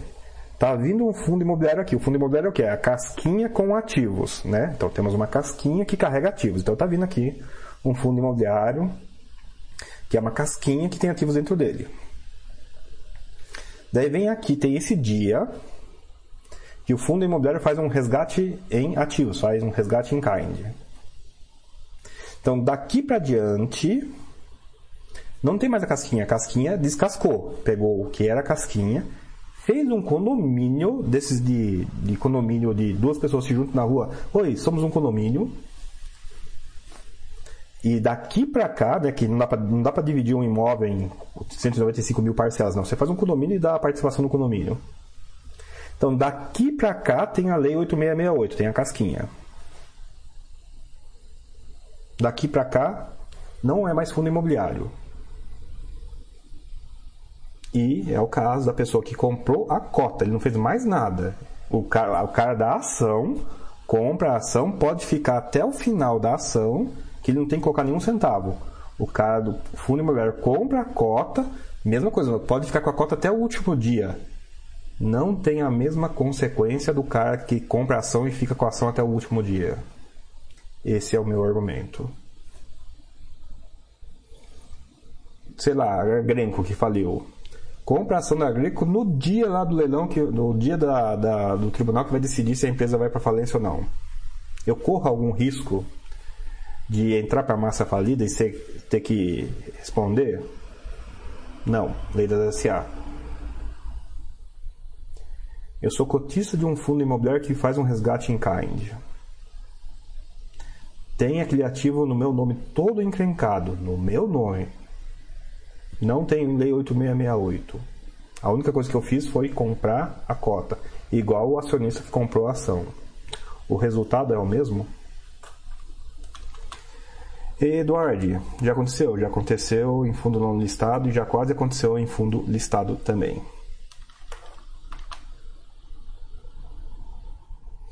Fábio 27, André, a partir de qual momento você classifica um CRI pulverizado como caronchado? Fábio 27, quando ele tem mais passivo do que ativo.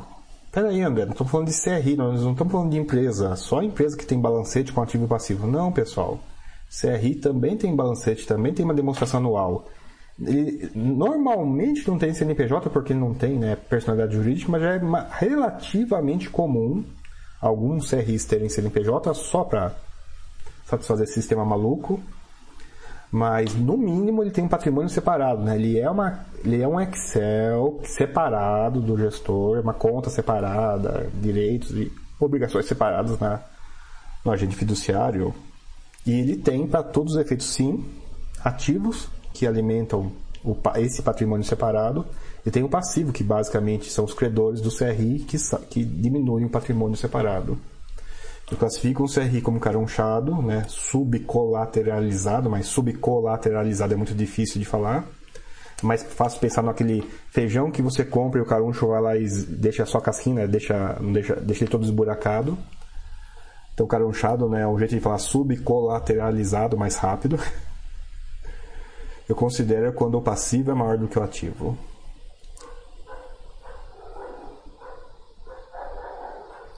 Poderia dar uma luz de como analisar o gráfico da limpeza se é risco e contas no Bari?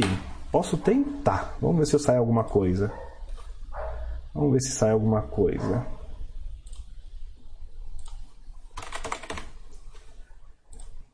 Ah. Dor que procurar Bari né, bate com a securitizadora de nome parecido.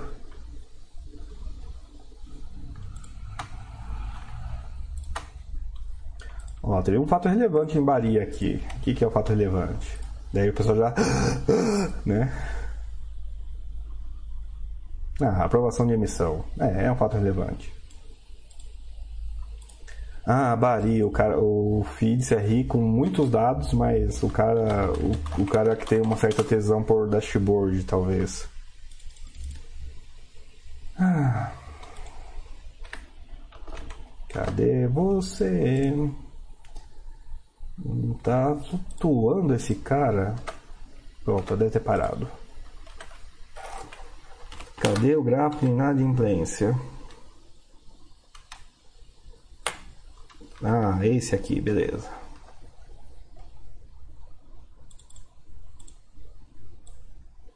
Então vamos começar pela legenda, né? Vamos começar pelos eixos. Então vamos ver Aqui, pelo jeito, é patrimônio. Patrimônio líquido, isso? 150 milhões? Não, é milhões, ok, mas. Aqui é percentual na direita, aqui é caixa. Daí não faz sentido, porque se aqui é 150, esse gráfico, esse 135 está acima do 150. Então já não fez sentido isso. Beleza. Ele não me diz, aqui ele diz, é volume da carteira. De fato, isso aqui deveria ser perto do patrimônio líquido. Na verdade, perto do CRI, desculpe, pode ter caixa envolvido. Então, o cinza é carteira, que pode aumentar e diminuir, sim, resgate diminui inclusive. Azul claro é atraso de 60 dias. Em azul escuro, atraso de mais de 90 dias. E em azul super escuro, atraso de mais de 180 dias. Então, o que nós estamos vendo aqui? Nós estamos vendo que a, o atraso até 60 dias, né? O pessoal que se enrola, tá grande, né? Tá, tá, a carteira tem créditos que no total dão 15% de créditos com parcelas em atraso a mais de 60 dias, 12% a mais de 90 dias e quase nada ainda de 180 dias. Vamos ver tendência aqui, ó. É fácil de ver, né? de 60 para 90 é 30 dias de intervalo. Então, enquanto a linha azul clara estiver para cima, a azul mediana vai subir. Ah, mas essa aqui vai subir também? Então, depende. Essa é uma coisa engraçada, né? Porque dependendo da velocidade que você é, retira os atrasos, é um, pode não alcançar. Porque, ó, seis meses. Um, dois, três, quatro, cinco, seis meses.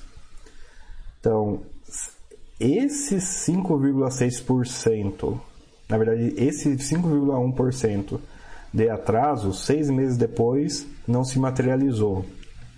Mas pode, não estou dizendo que não vai se materializar, mas só para dar um exemplo para vocês que não é só acreditar, não é só olhar em tendência. Tem uma informação que não tem aqui, que é o na verdade está aqui, mas está escondida, né? Que é o nível de inadimplência depois de seis meses, depois de 90 dias, depois de 60 dias, né? O nível depois de seis meses está andando de lado, mas com um perigo sim de progredir, né? Nós estamos vendo estamos vendo não só o patamar né, subir, como o meio do caminho avaliar.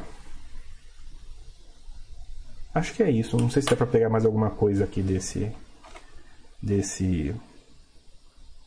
Ah, eu fiquei em cima do valor, né? Agora que eu vi. Não sei se dá para pegar mais alguma coisa aqui desse. desse. desse negócio. Dá para ver né, coisas gerais, né? A vacância que era minúscula no começo está maior agora 60 e 90 dias denotam que está está conseguindo, tem vacâncias entrando e saindo e temos que ficar de olho, né, quando esse aqui começa, se esse aqui começar a convergir para cima.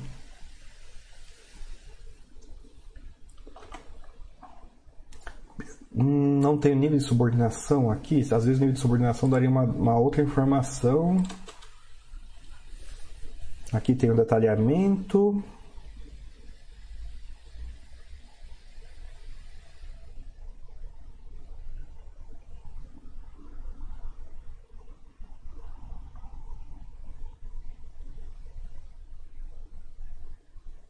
É. Isso aqui desenhado, talvez em gráfico, seria mais interessante para sentir o, as camadas. Agora, 21 milhão em 135, é, chama atenção, não tem jeito.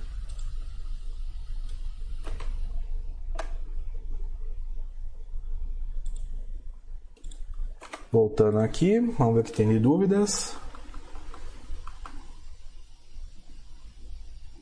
Ronaldo, você pode pedir revisão de carteira aí pelo site mesmo. Vai direto lá e pede a revisão da carteira. Uh, Ogro, bom dia André. Poderia comentar se existe algum risco de marcação a mercado caso a Selic volte a subir devido ao retorno da inflação? É, existe esse risco para fundos que negociam seus ativos. Ou seja, é muito mais para FOF, é muito claro né, que FOF é preço de mercado. Né? Ele é incomum para CRI, incomum, não quer dizer que não, não ocorre, tá? Tem fundos CRIs que é, vão começar a vender pedaços dos CRIs. Esses CRIs são marcados a mercado, então eles podem sim sofrer com a subida da Selic. Uh, a subida da Selic aumenta a inflação, que melhora um pouquinho o valuation de tijolo, mas também talvez aumente a curva pré, que diminui a valuation de tijolo. Então você precisa, na verdade, descobrir qual que é o maior, né? Se é a subida da Selic ou se é a subida da taxa de desconto. Eu não tenho muita ideia. É do momento isso. Então, marcação ao mercado existe o risco sim em FOF, em fundo de CRI que investe em fundo de crédito, né? tem fundo de CRI que investe em fundo de CRI, então na prática essa parcela é um FOF. E, e é mais ou menos por aí. O que se existe, qual a correlação com Selic, com IFIX, com IGPM e com IFIX? Bora lá, Selic com IFIX é inversa.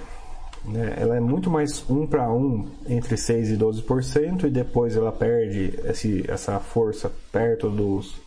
abaixo dos 3 ou acima dos 12. Ela ainda existe, mas perde a força. Né? Ela é muito linear entre 6% e 12% de Selic.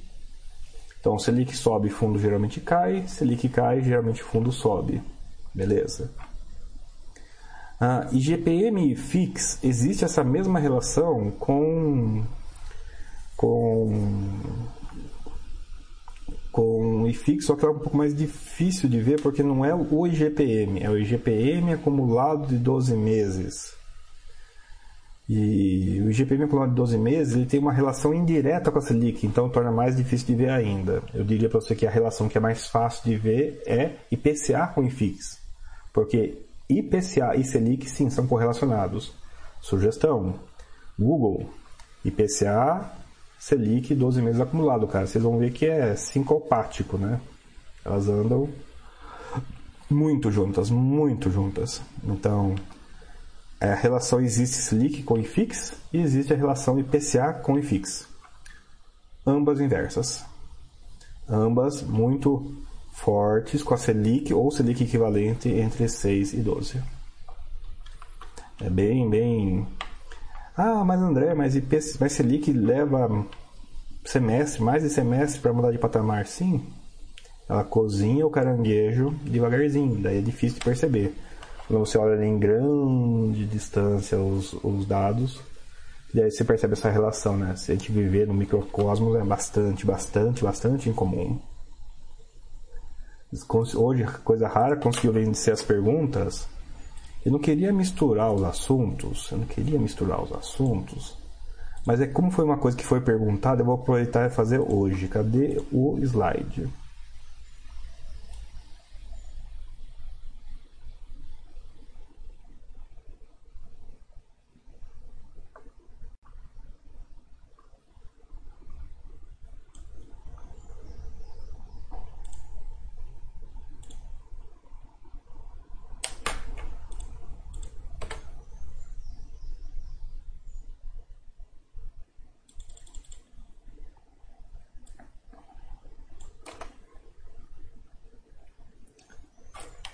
Uh, vou ler para vocês aqui. É Blue Cap, é um fundo desconhecido, acho que nem está negociando muito, mas bora lá. A administradora realizou hoje a segunda chamada de capital da primeira emissão de cotas para os cotistas que possuem compromisso de investimento, segunda chamada. Através da segunda chamada de capital, deverão ser integralizadas 200.256 cotas vai fazer um total de 20 milhões. A liquidação da segunda chamada capital está prevista para ocorrer no dia 27 de julho.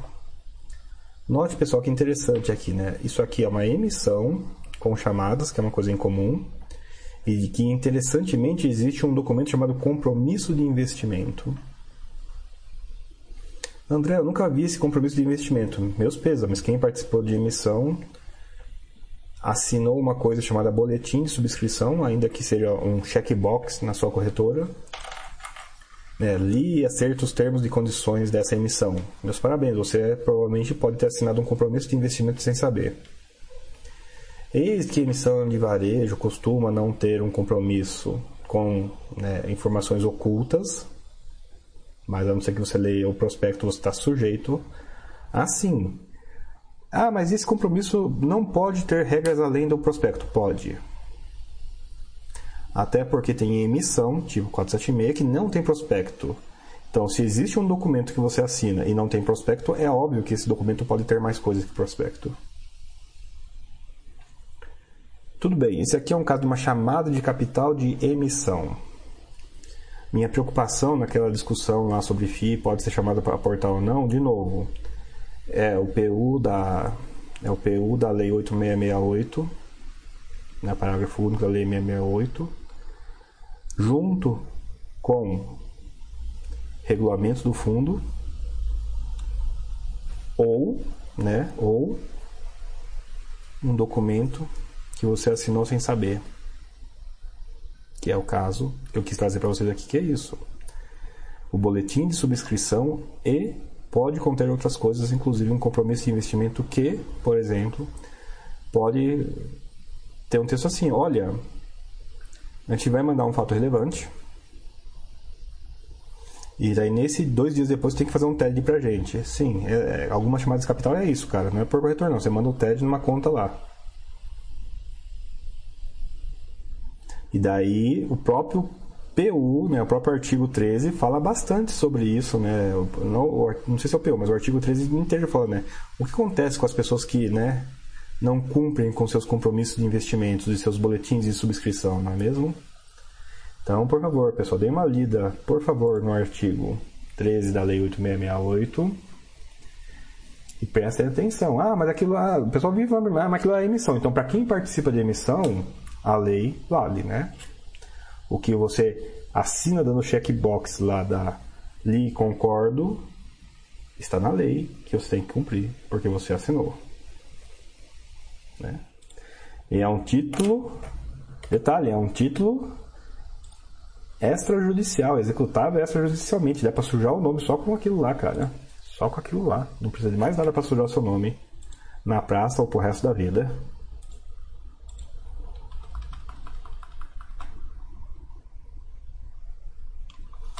Pronto, André, esse escolamento do GPM, do IPCA, faz com que alguns inquilinos questionem os contratos na revisional ou isso não influencia? Claro que, claro que faz questionar. Daí é uma questão de sensibilidade, né? Você, você tem que. Você tem, você tem que ver se você topa ou não o questionamento. De novo, vou remeter ao vídeo sobre é, imóvel, aluguel de imóveis que o Mili fez muito tempo atrás. O pessoal perguntou: Ah, foi semana passada? Não, não foi semana passada, foi faz algum tempo. Tá no acervo de vídeos aqui do. Tá no acervo de vídeos aqui do. Da Baster. Tem algumas situações comentadas, né? Dá desconto, não dá desconto, subir, quando subir, quando não subir.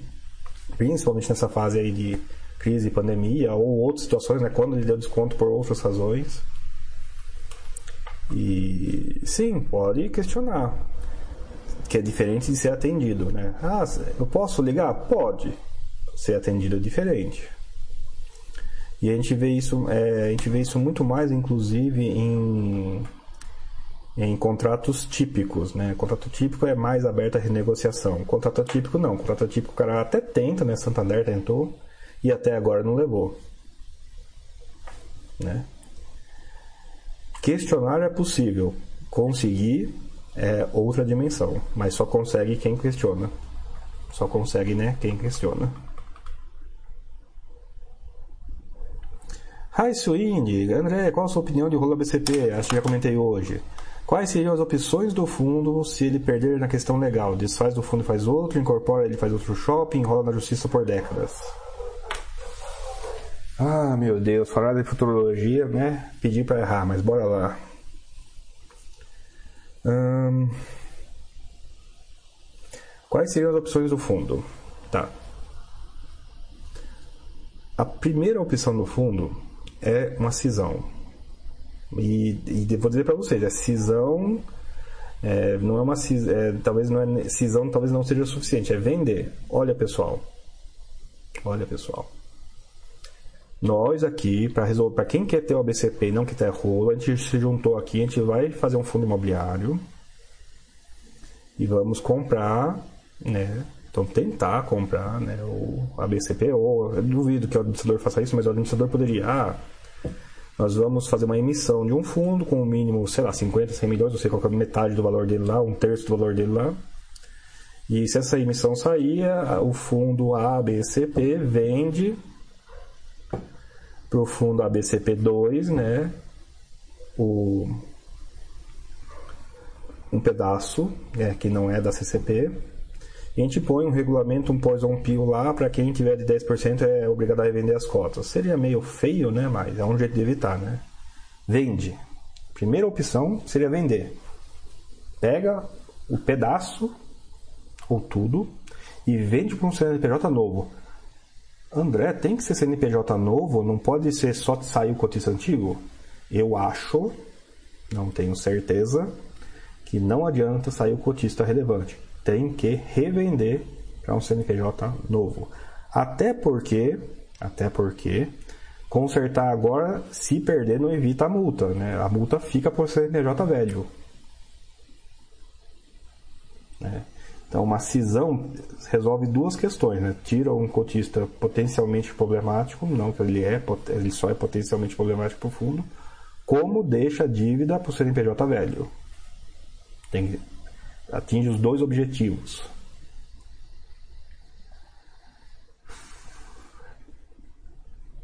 Quero ver, a, o, quero ver o cotista relevante aprovar isso, né? Uma coisa é dizer que seria por aí, outra coisa é aprovar. Agora vamos ver as perguntas. Agora eu vou tentar comentar as dúvidas. Quais seriam as opções do fundo? A opção do fundo é, não é, é vender cindir, né? Cindir vender. Cindir só acho que não resolve, mas vende um pedaço para um fundo novo, CNPJ novo. Se ele perder na questão legal, quando? Que a sua próxima pergunta é enrolar, né? Pessoal, cada dia ele ganhou. Cada dia que passa não faz diferença nenhuma. Feliz. Ele perdeu. Cada dia que passa, a multa acumula. Ele perdeu, vai para execução. Ele vai contestar na justiça. Eu vi isso, não tenho certeza. Alguém, se alguém puder comentar, se concorda ou discorda, pode comentar, a gente faz uma votação, e a votação eu não sei. Quando não sabe, né, a gente apela para estatística e se explode, mas tudo bem. Parece que para pôr em discussão, tem que pôr o dinheiro lá. Então nós estamos falando assim, arrastar na justiça, pessoal, é uma conta pesada, não é fácil de entrar na, por, entrar na justiça. Quantos milhões a BCP tem em caixa? Quantos milhões foi essa autuação? Para pôr na justiça já tem que fazer uma emissão ou, né, cindir.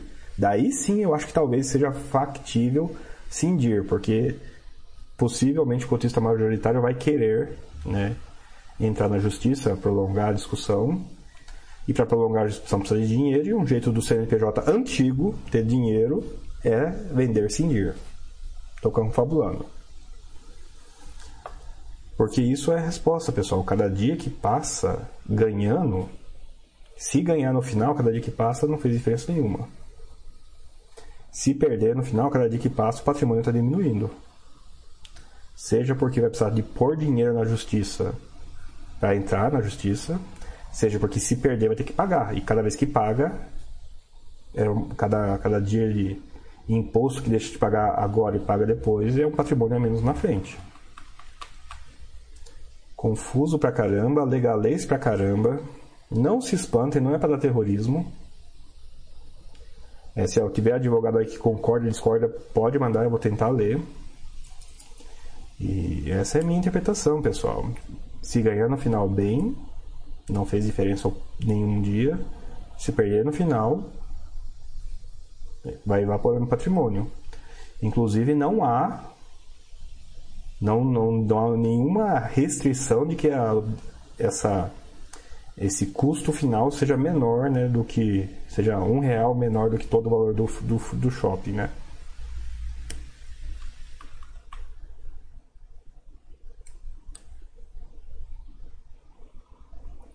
O que é que André. Pessoal, não sou. Pare de me chamar de mestre, caceta, André. O que é que, pelo MILI, nas ações, os dividendos, dividendos são desejáveis, mas aceitáveis. Ganho de capital é a meta crescimento é a meta, mas enfim. Já nos FIIs, seria investir dividendo primeira prioridade e ganho de capital como segunda prioridade? O CASC, fundo imobiliário não cresce. Então eles não são veículos apropriados para não são veículos apropriados, são veículos apropriados para renda, mas basicamente isso. Dá para fazer crescimento patrimonial por reinvestimento, mas é um ou outro. Com renda, saiba que você não vai muito longe, vai ser aquele, aquele, aquele estilo. Daí vem a história dos fundos de papéis né, que não acompanham a inflação. Dá para fazer, dá fazer ganho de capital, dá para fazer acúmulo patrimonial. Acúmulo patrimonial, sim, dá para fazer com fundo imobiliário com reinvestimento. Mas só também. É, a comparação com a ação é muito, é muito desvantajosa, né? Vai lá, atropela o fundo imobiliário com o ônibus, dá ré, volta e depois atropela de novo. A ação é muito melhor. Exige mais esforço, mas a ação é muito melhor. Não tem, não tem nem, não dá pra, não dá pra, não dá, não dá pra ir, não dá pra comparar muito. Por isso que HIT é tão interessante, talvez, né? HIT são empresas, são properties, né? Não é fundo como a gente tem aqui no Brasil.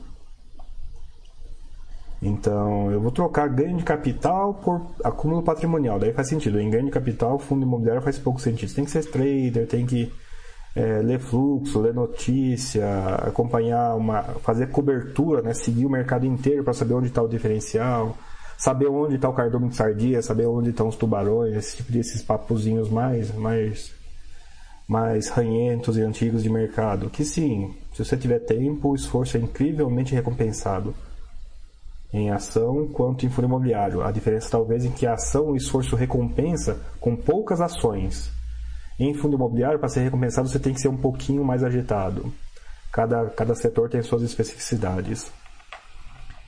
E.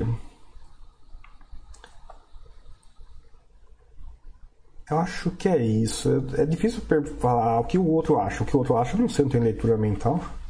Eu estou achando que eu acho, não estou achando que ele acha sobre o que. Eu não estou não tô dizendo sobre o que. Eu não estou interpretando o que ele fala. Longe disso, pessoal. Estou achando que eu acho, dado esse contexto. Eu não tenho leitura mental para poder responder o que, que a pessoa está pensando. Impressão minha ou tem notebook virado no chão, no, é, no canto da imagem? Sim, o pessoal sempre acha espantoso a maneira como eu lido com o notebook. Né? Eu ponho ele em formato de cabaninha, virado para baixo, deixo de lado em algum lugar.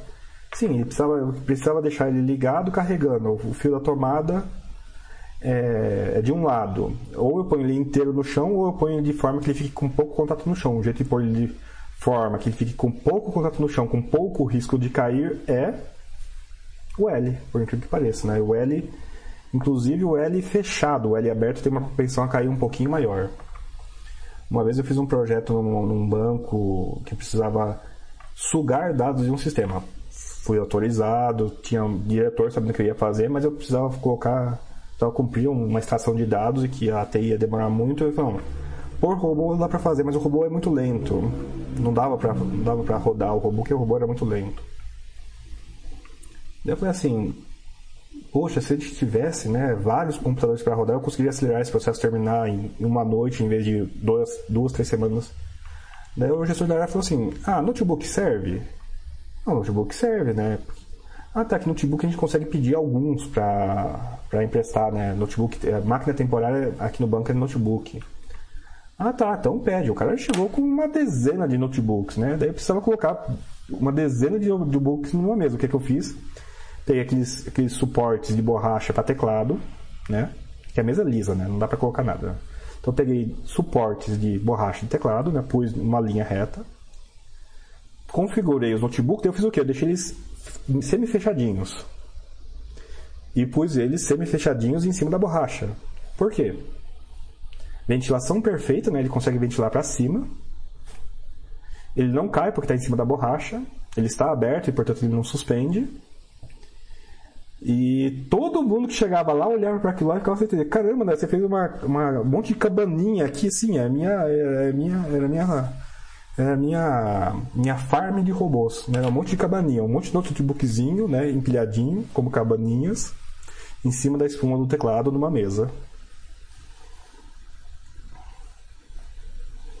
E o pessoal me zoa do jeito que eu cuido de notebook, sim. Ele está, ele está ligado, carregado, é o robôzinho que está rodando ali. Daí a tomada ali estava mais fácil, é o canto da casa mais limpo, foi, foi ali mesmo.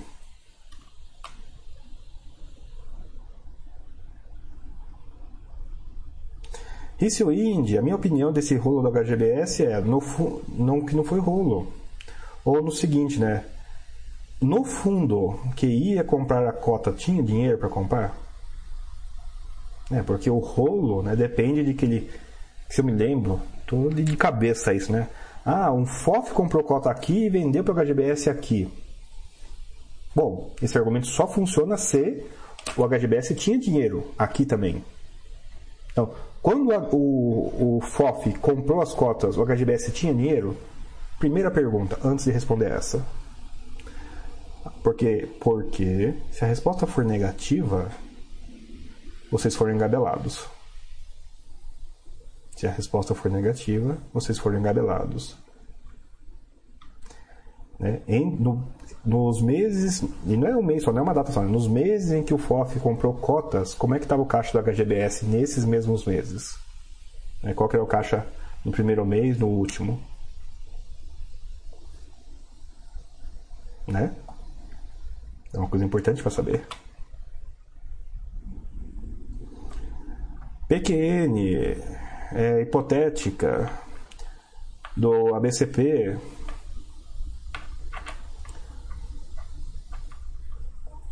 depois do primeiro rolo já teria saído na segunda subida. Porque a, inter a interpretação era aquela mesmo, ah, isso vai demorar muito. Já teria saído no primeiro rolo, não no segundo. Então, se eu estivesse no ABCP, eu não estaria no ABCP. Depois do primeiro rolo. Essa é a resposta.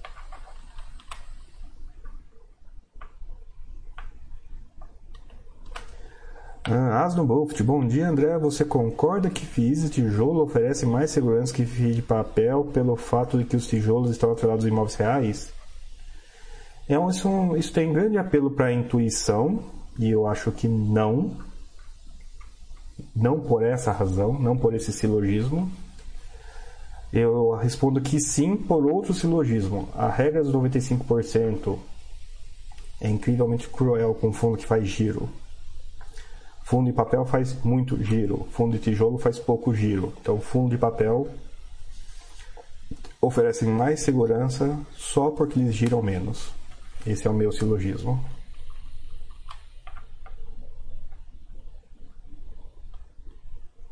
Isso Indy, numa fase de construção de patrimônio, você acha melhor priorizar ações de crescimento, ações em fase de dividendos ou FIIs? Um pouco de cada, qual percentual que você acha em cada fase? Rissuinho, eu sou extremamente desfavorável a você trocar de carteira ao longo do tempo. Uma porque significa que você vai mudar de carteira na fase em que seu raciocínio não está muito bom. Segundo, que você vai ter uma carteira que você não está acostumado. Então eu sou contra aquelas regras de renda fixa, renda variável, com idade, não, nada disso, não. Monta a carteira que você quer, não importa a sua idade. Sou contra é, é, coisas assim, fase de construção, fase de proveito e tal. Eu dou alerta dos fundos de CRI porque os fundos de CRI é fácil de demonstrar que o VP. Né? Ah, pega, peguem aí o VP do, do Excellence mesmo, né? do BTG para o fundo de CRI. Pode, vamos pegar um fundo que não foi bem, vai. Vamos pegar um, pegar um euro, vai. Pega, qual que era o VP do euro? Pega o VP mais antigo do Excellence que vocês conseguem. Pega o VP de hoje. Pega o VP do, do FFCI da época, pega o VP de hoje. Pega o, o VP do euro da época, pega o VP de hoje. Hum, pega o VP do Nossa Senhora de Lourdes, vai. Nossa Senhora de Lourdes devia existir na época, pega de agora.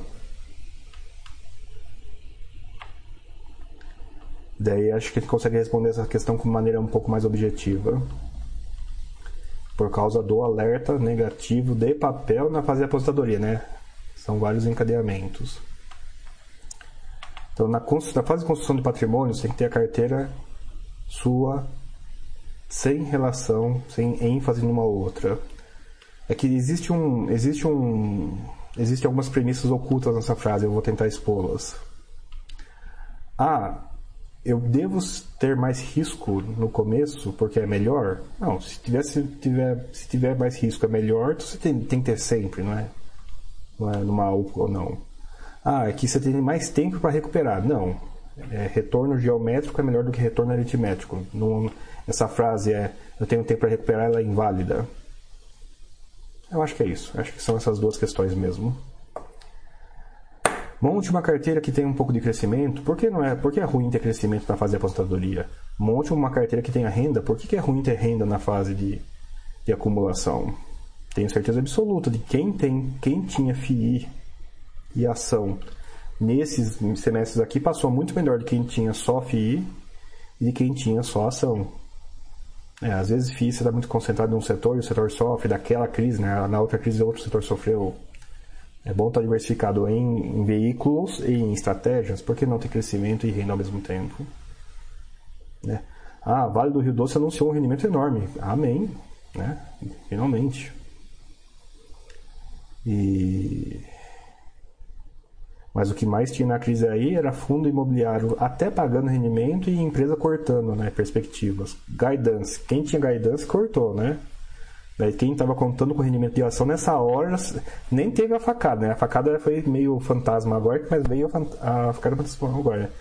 Meu, meu guidance, né? Ó, lixinho, amassa, amassa, taca fogo, põe as cinzas no lixo. Qual o percentual que você acha legal nessa fase? Eu acho legal você ter um percentual constante. Claro, conforme o gosto for mudando ao longo do tempo, pode mudar conforme o gosto muda não conforme a sua idade.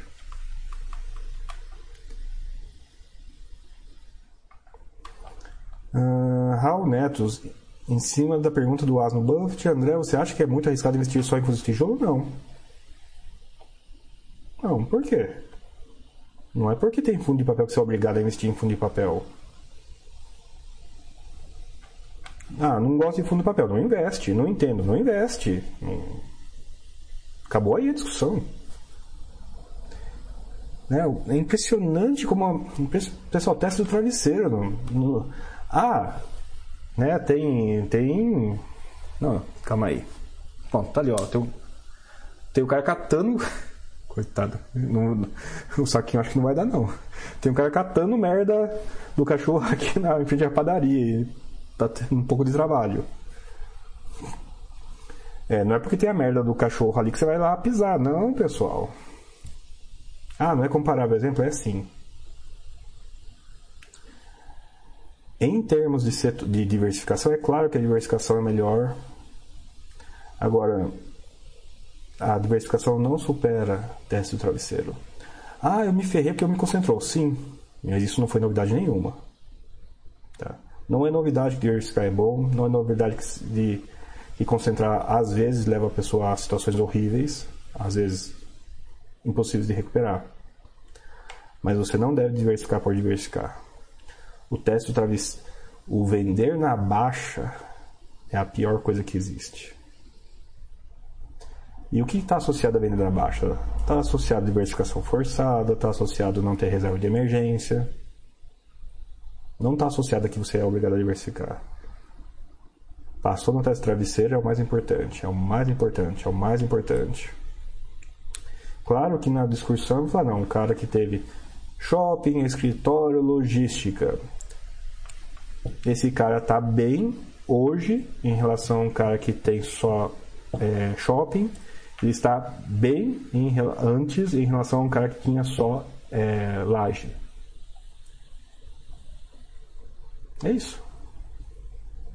Assim como ele está melhor agora de que alguém que tenha só né, hotel e, é, oito vezes nos últimos 14 anos. Essa é basicamente a resposta. Então, Raul Lemo, você acha que é muito arriscado investir só em fundos de tijolo ou não? Pergunta, resposta. Luquesque, pela resposta anterior, então se a meta de reportar FII seria pelo, mesmo que aumentar a renda passiva mês a mês, com a maior dividendo yield possível. Cuidado, Luquesque, cuidado, Luquesque. Caçar yield aparente costuma dar encrenca. Eu prefiro o Buster System, que, que compra no preço e não no yield. Ambos são muito parecidos, mas... É, é, é do curso, mas é, cara O problema de olhar yield é o fundo com rendimento inconstante. Se, se você pegar um sistema que compra pelo yield aparente, pessoal, vocês vão comprar a hectare a 135 e não a 100. É isso. Nossa, não, exemplo é exemplo, é um fundo que tem GPM, Baria, sei lá, os fundos que tem GPM, Excelência antigamente tinha, hoje nem tanto. A, a, a, a, sacada aí, pessoal, não é, não é comprar o que parece que vai funcionar nesse, no, nesse, nesse minuto, ó, hoje, agora, nesse minuto, isso faz sentido. Não.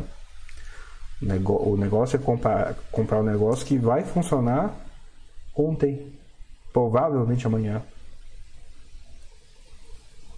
Isso sim faz diferença no investimento. Não é, né, não é, não é, não é cuidado com as intuições, né? tem um monte de coisa intuitiva que na verdade detona com o investidor. Essa é uma delas. Reinvista no Buster System. Detalhe, pessoal, não adianta colocar tranqueira no Buster System e depois ser do outro lado com a carteira ruim. Não, o Buster System te força a fazer a coisa mais difícil, comprar na baixa. A coisa mais difícil.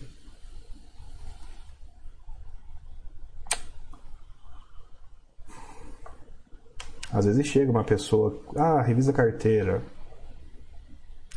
Você olha aquela carteira que não tem lógica nenhuma.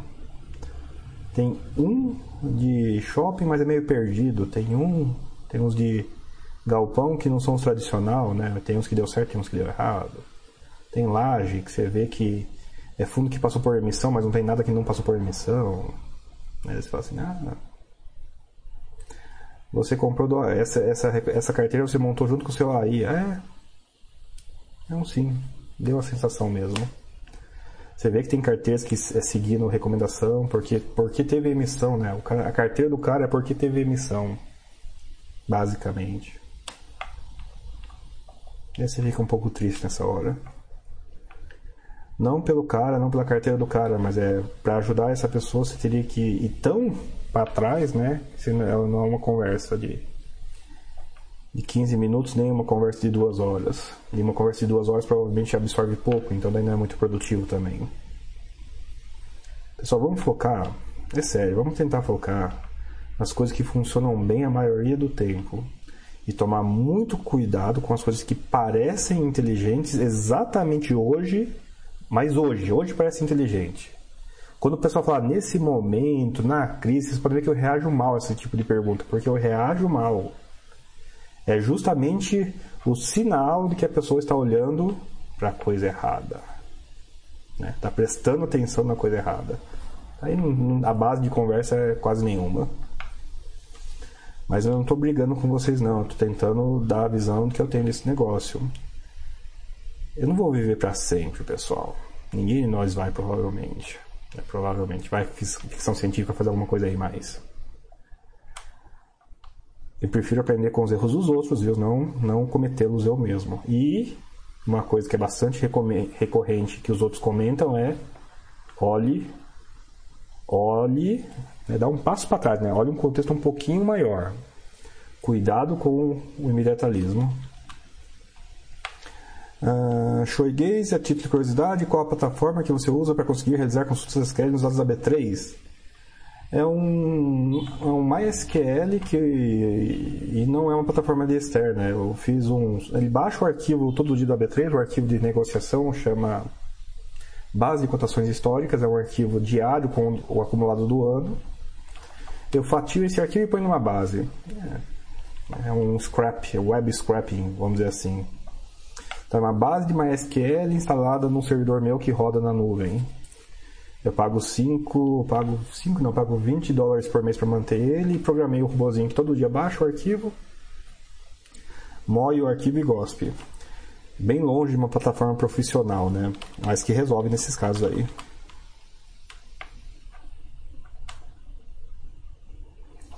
Fábio 27.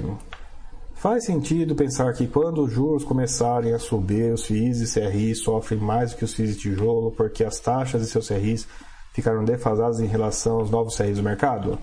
Fábio 27, não necessariamente ou mais corretamente depende. Fábio 27. Por isso, de novo, a imagem lá. eu vou encerrar com essa, pessoal, só para a gente já deu tempo já, daí já encerra com essa do Fábio. Já podem encerrar, né? Que eu vou encerrar mesmo com essa, já tá na hora, já tem duas horas de vídeo aí. Depende, Fábio, mas depende do quê? Fábio, imagina o seguinte: você tem um CRI que ele é CDI. A inflação sobe, o CDI sobe a taxa de desconto aumenta, mas o rendimento aumenta. Esse cara vai sofrer, vai melhorar vai piorar? Provavelmente vai andar de lado.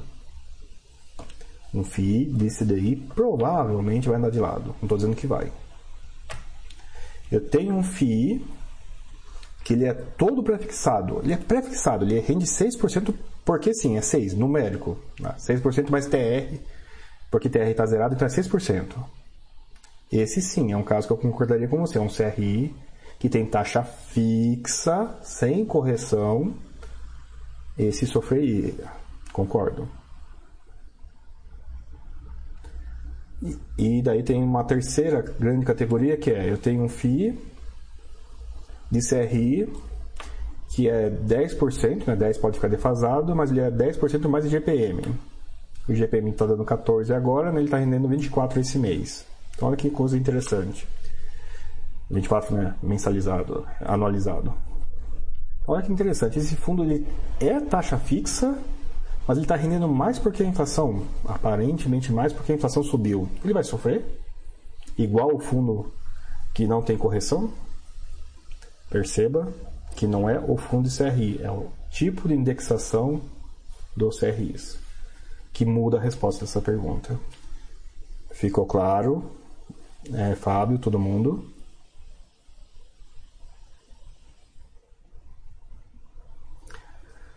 Uh, bora lá.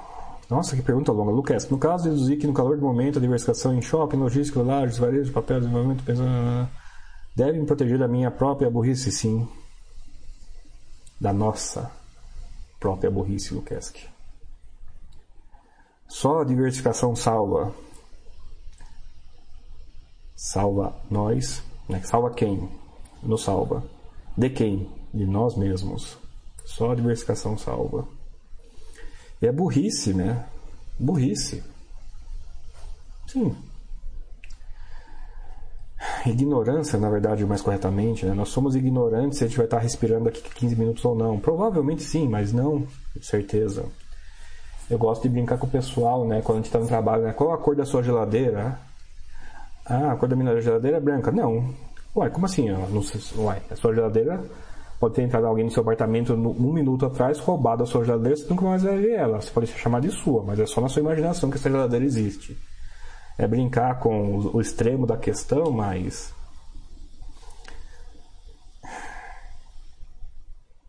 Quem por acaso tem no caderninho anotado em 2019 que 2020 ia ser uma pandemia, por favor, passa os números da Mega Sena. Né? Porque se não passar, eu vou acusar, talvez injustamente, né, a pessoa de ser ignorante dos números da Mega Sena dessa semana. Ok, pessoal?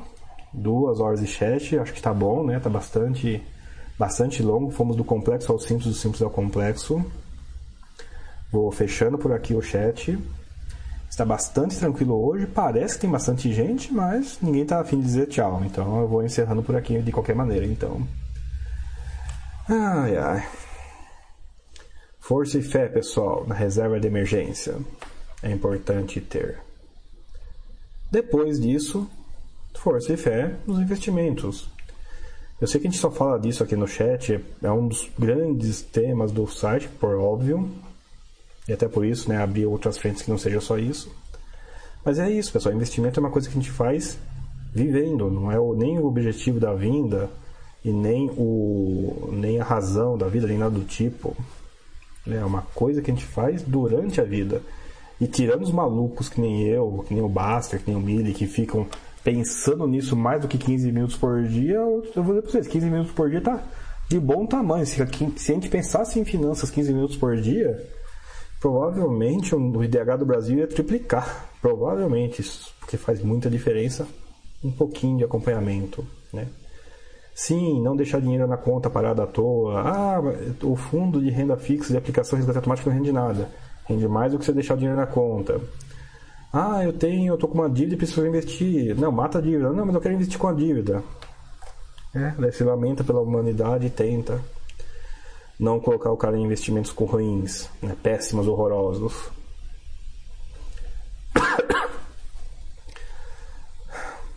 né? Você não consegue convencer a pessoa que é dívida ruim, né? Ou como o Basser tão gentilmente fala, né? Nem gente você é. Primeiro paga as dívidas, vira gente, daí você investe, né? O... Né, só tem reserva de emergência você tem que ter mesmo endividado, eu sei, mas se você só investe, né, desenvidado. Ok, a gente abre exceção para financiamento de casa própria. Mas o chat passado eu comentei levemente, eu pretendo fazer um material disso porque é interessante, né? Não aconteceu ainda, não teve a segunda parcela do financiamento da minha mãe, mas eu quero mostrar para ela que, sim, pelo site do banco mesmo, pela informação oficial, né? Continuar pagando, né? Ela pagava uma parcela de dois mil reais, né? Com o FGTS meu a gente conseguiu baixar para mil e pouquinho. Eu falei assim, não, mas é, você consegue, consegue é, você continua pagando para mim dois mil. Ah, tá. Ah, você vai bater o FGTS? Não, não vou bater o FGTS, vou, vou, vou bater o banco. Eu não estou cobrando juros de você do FGTS, o banco está cobrando juros de você no financiamento de jeito nenhum que eu vou abater o FGTS, eu vou abater o banco.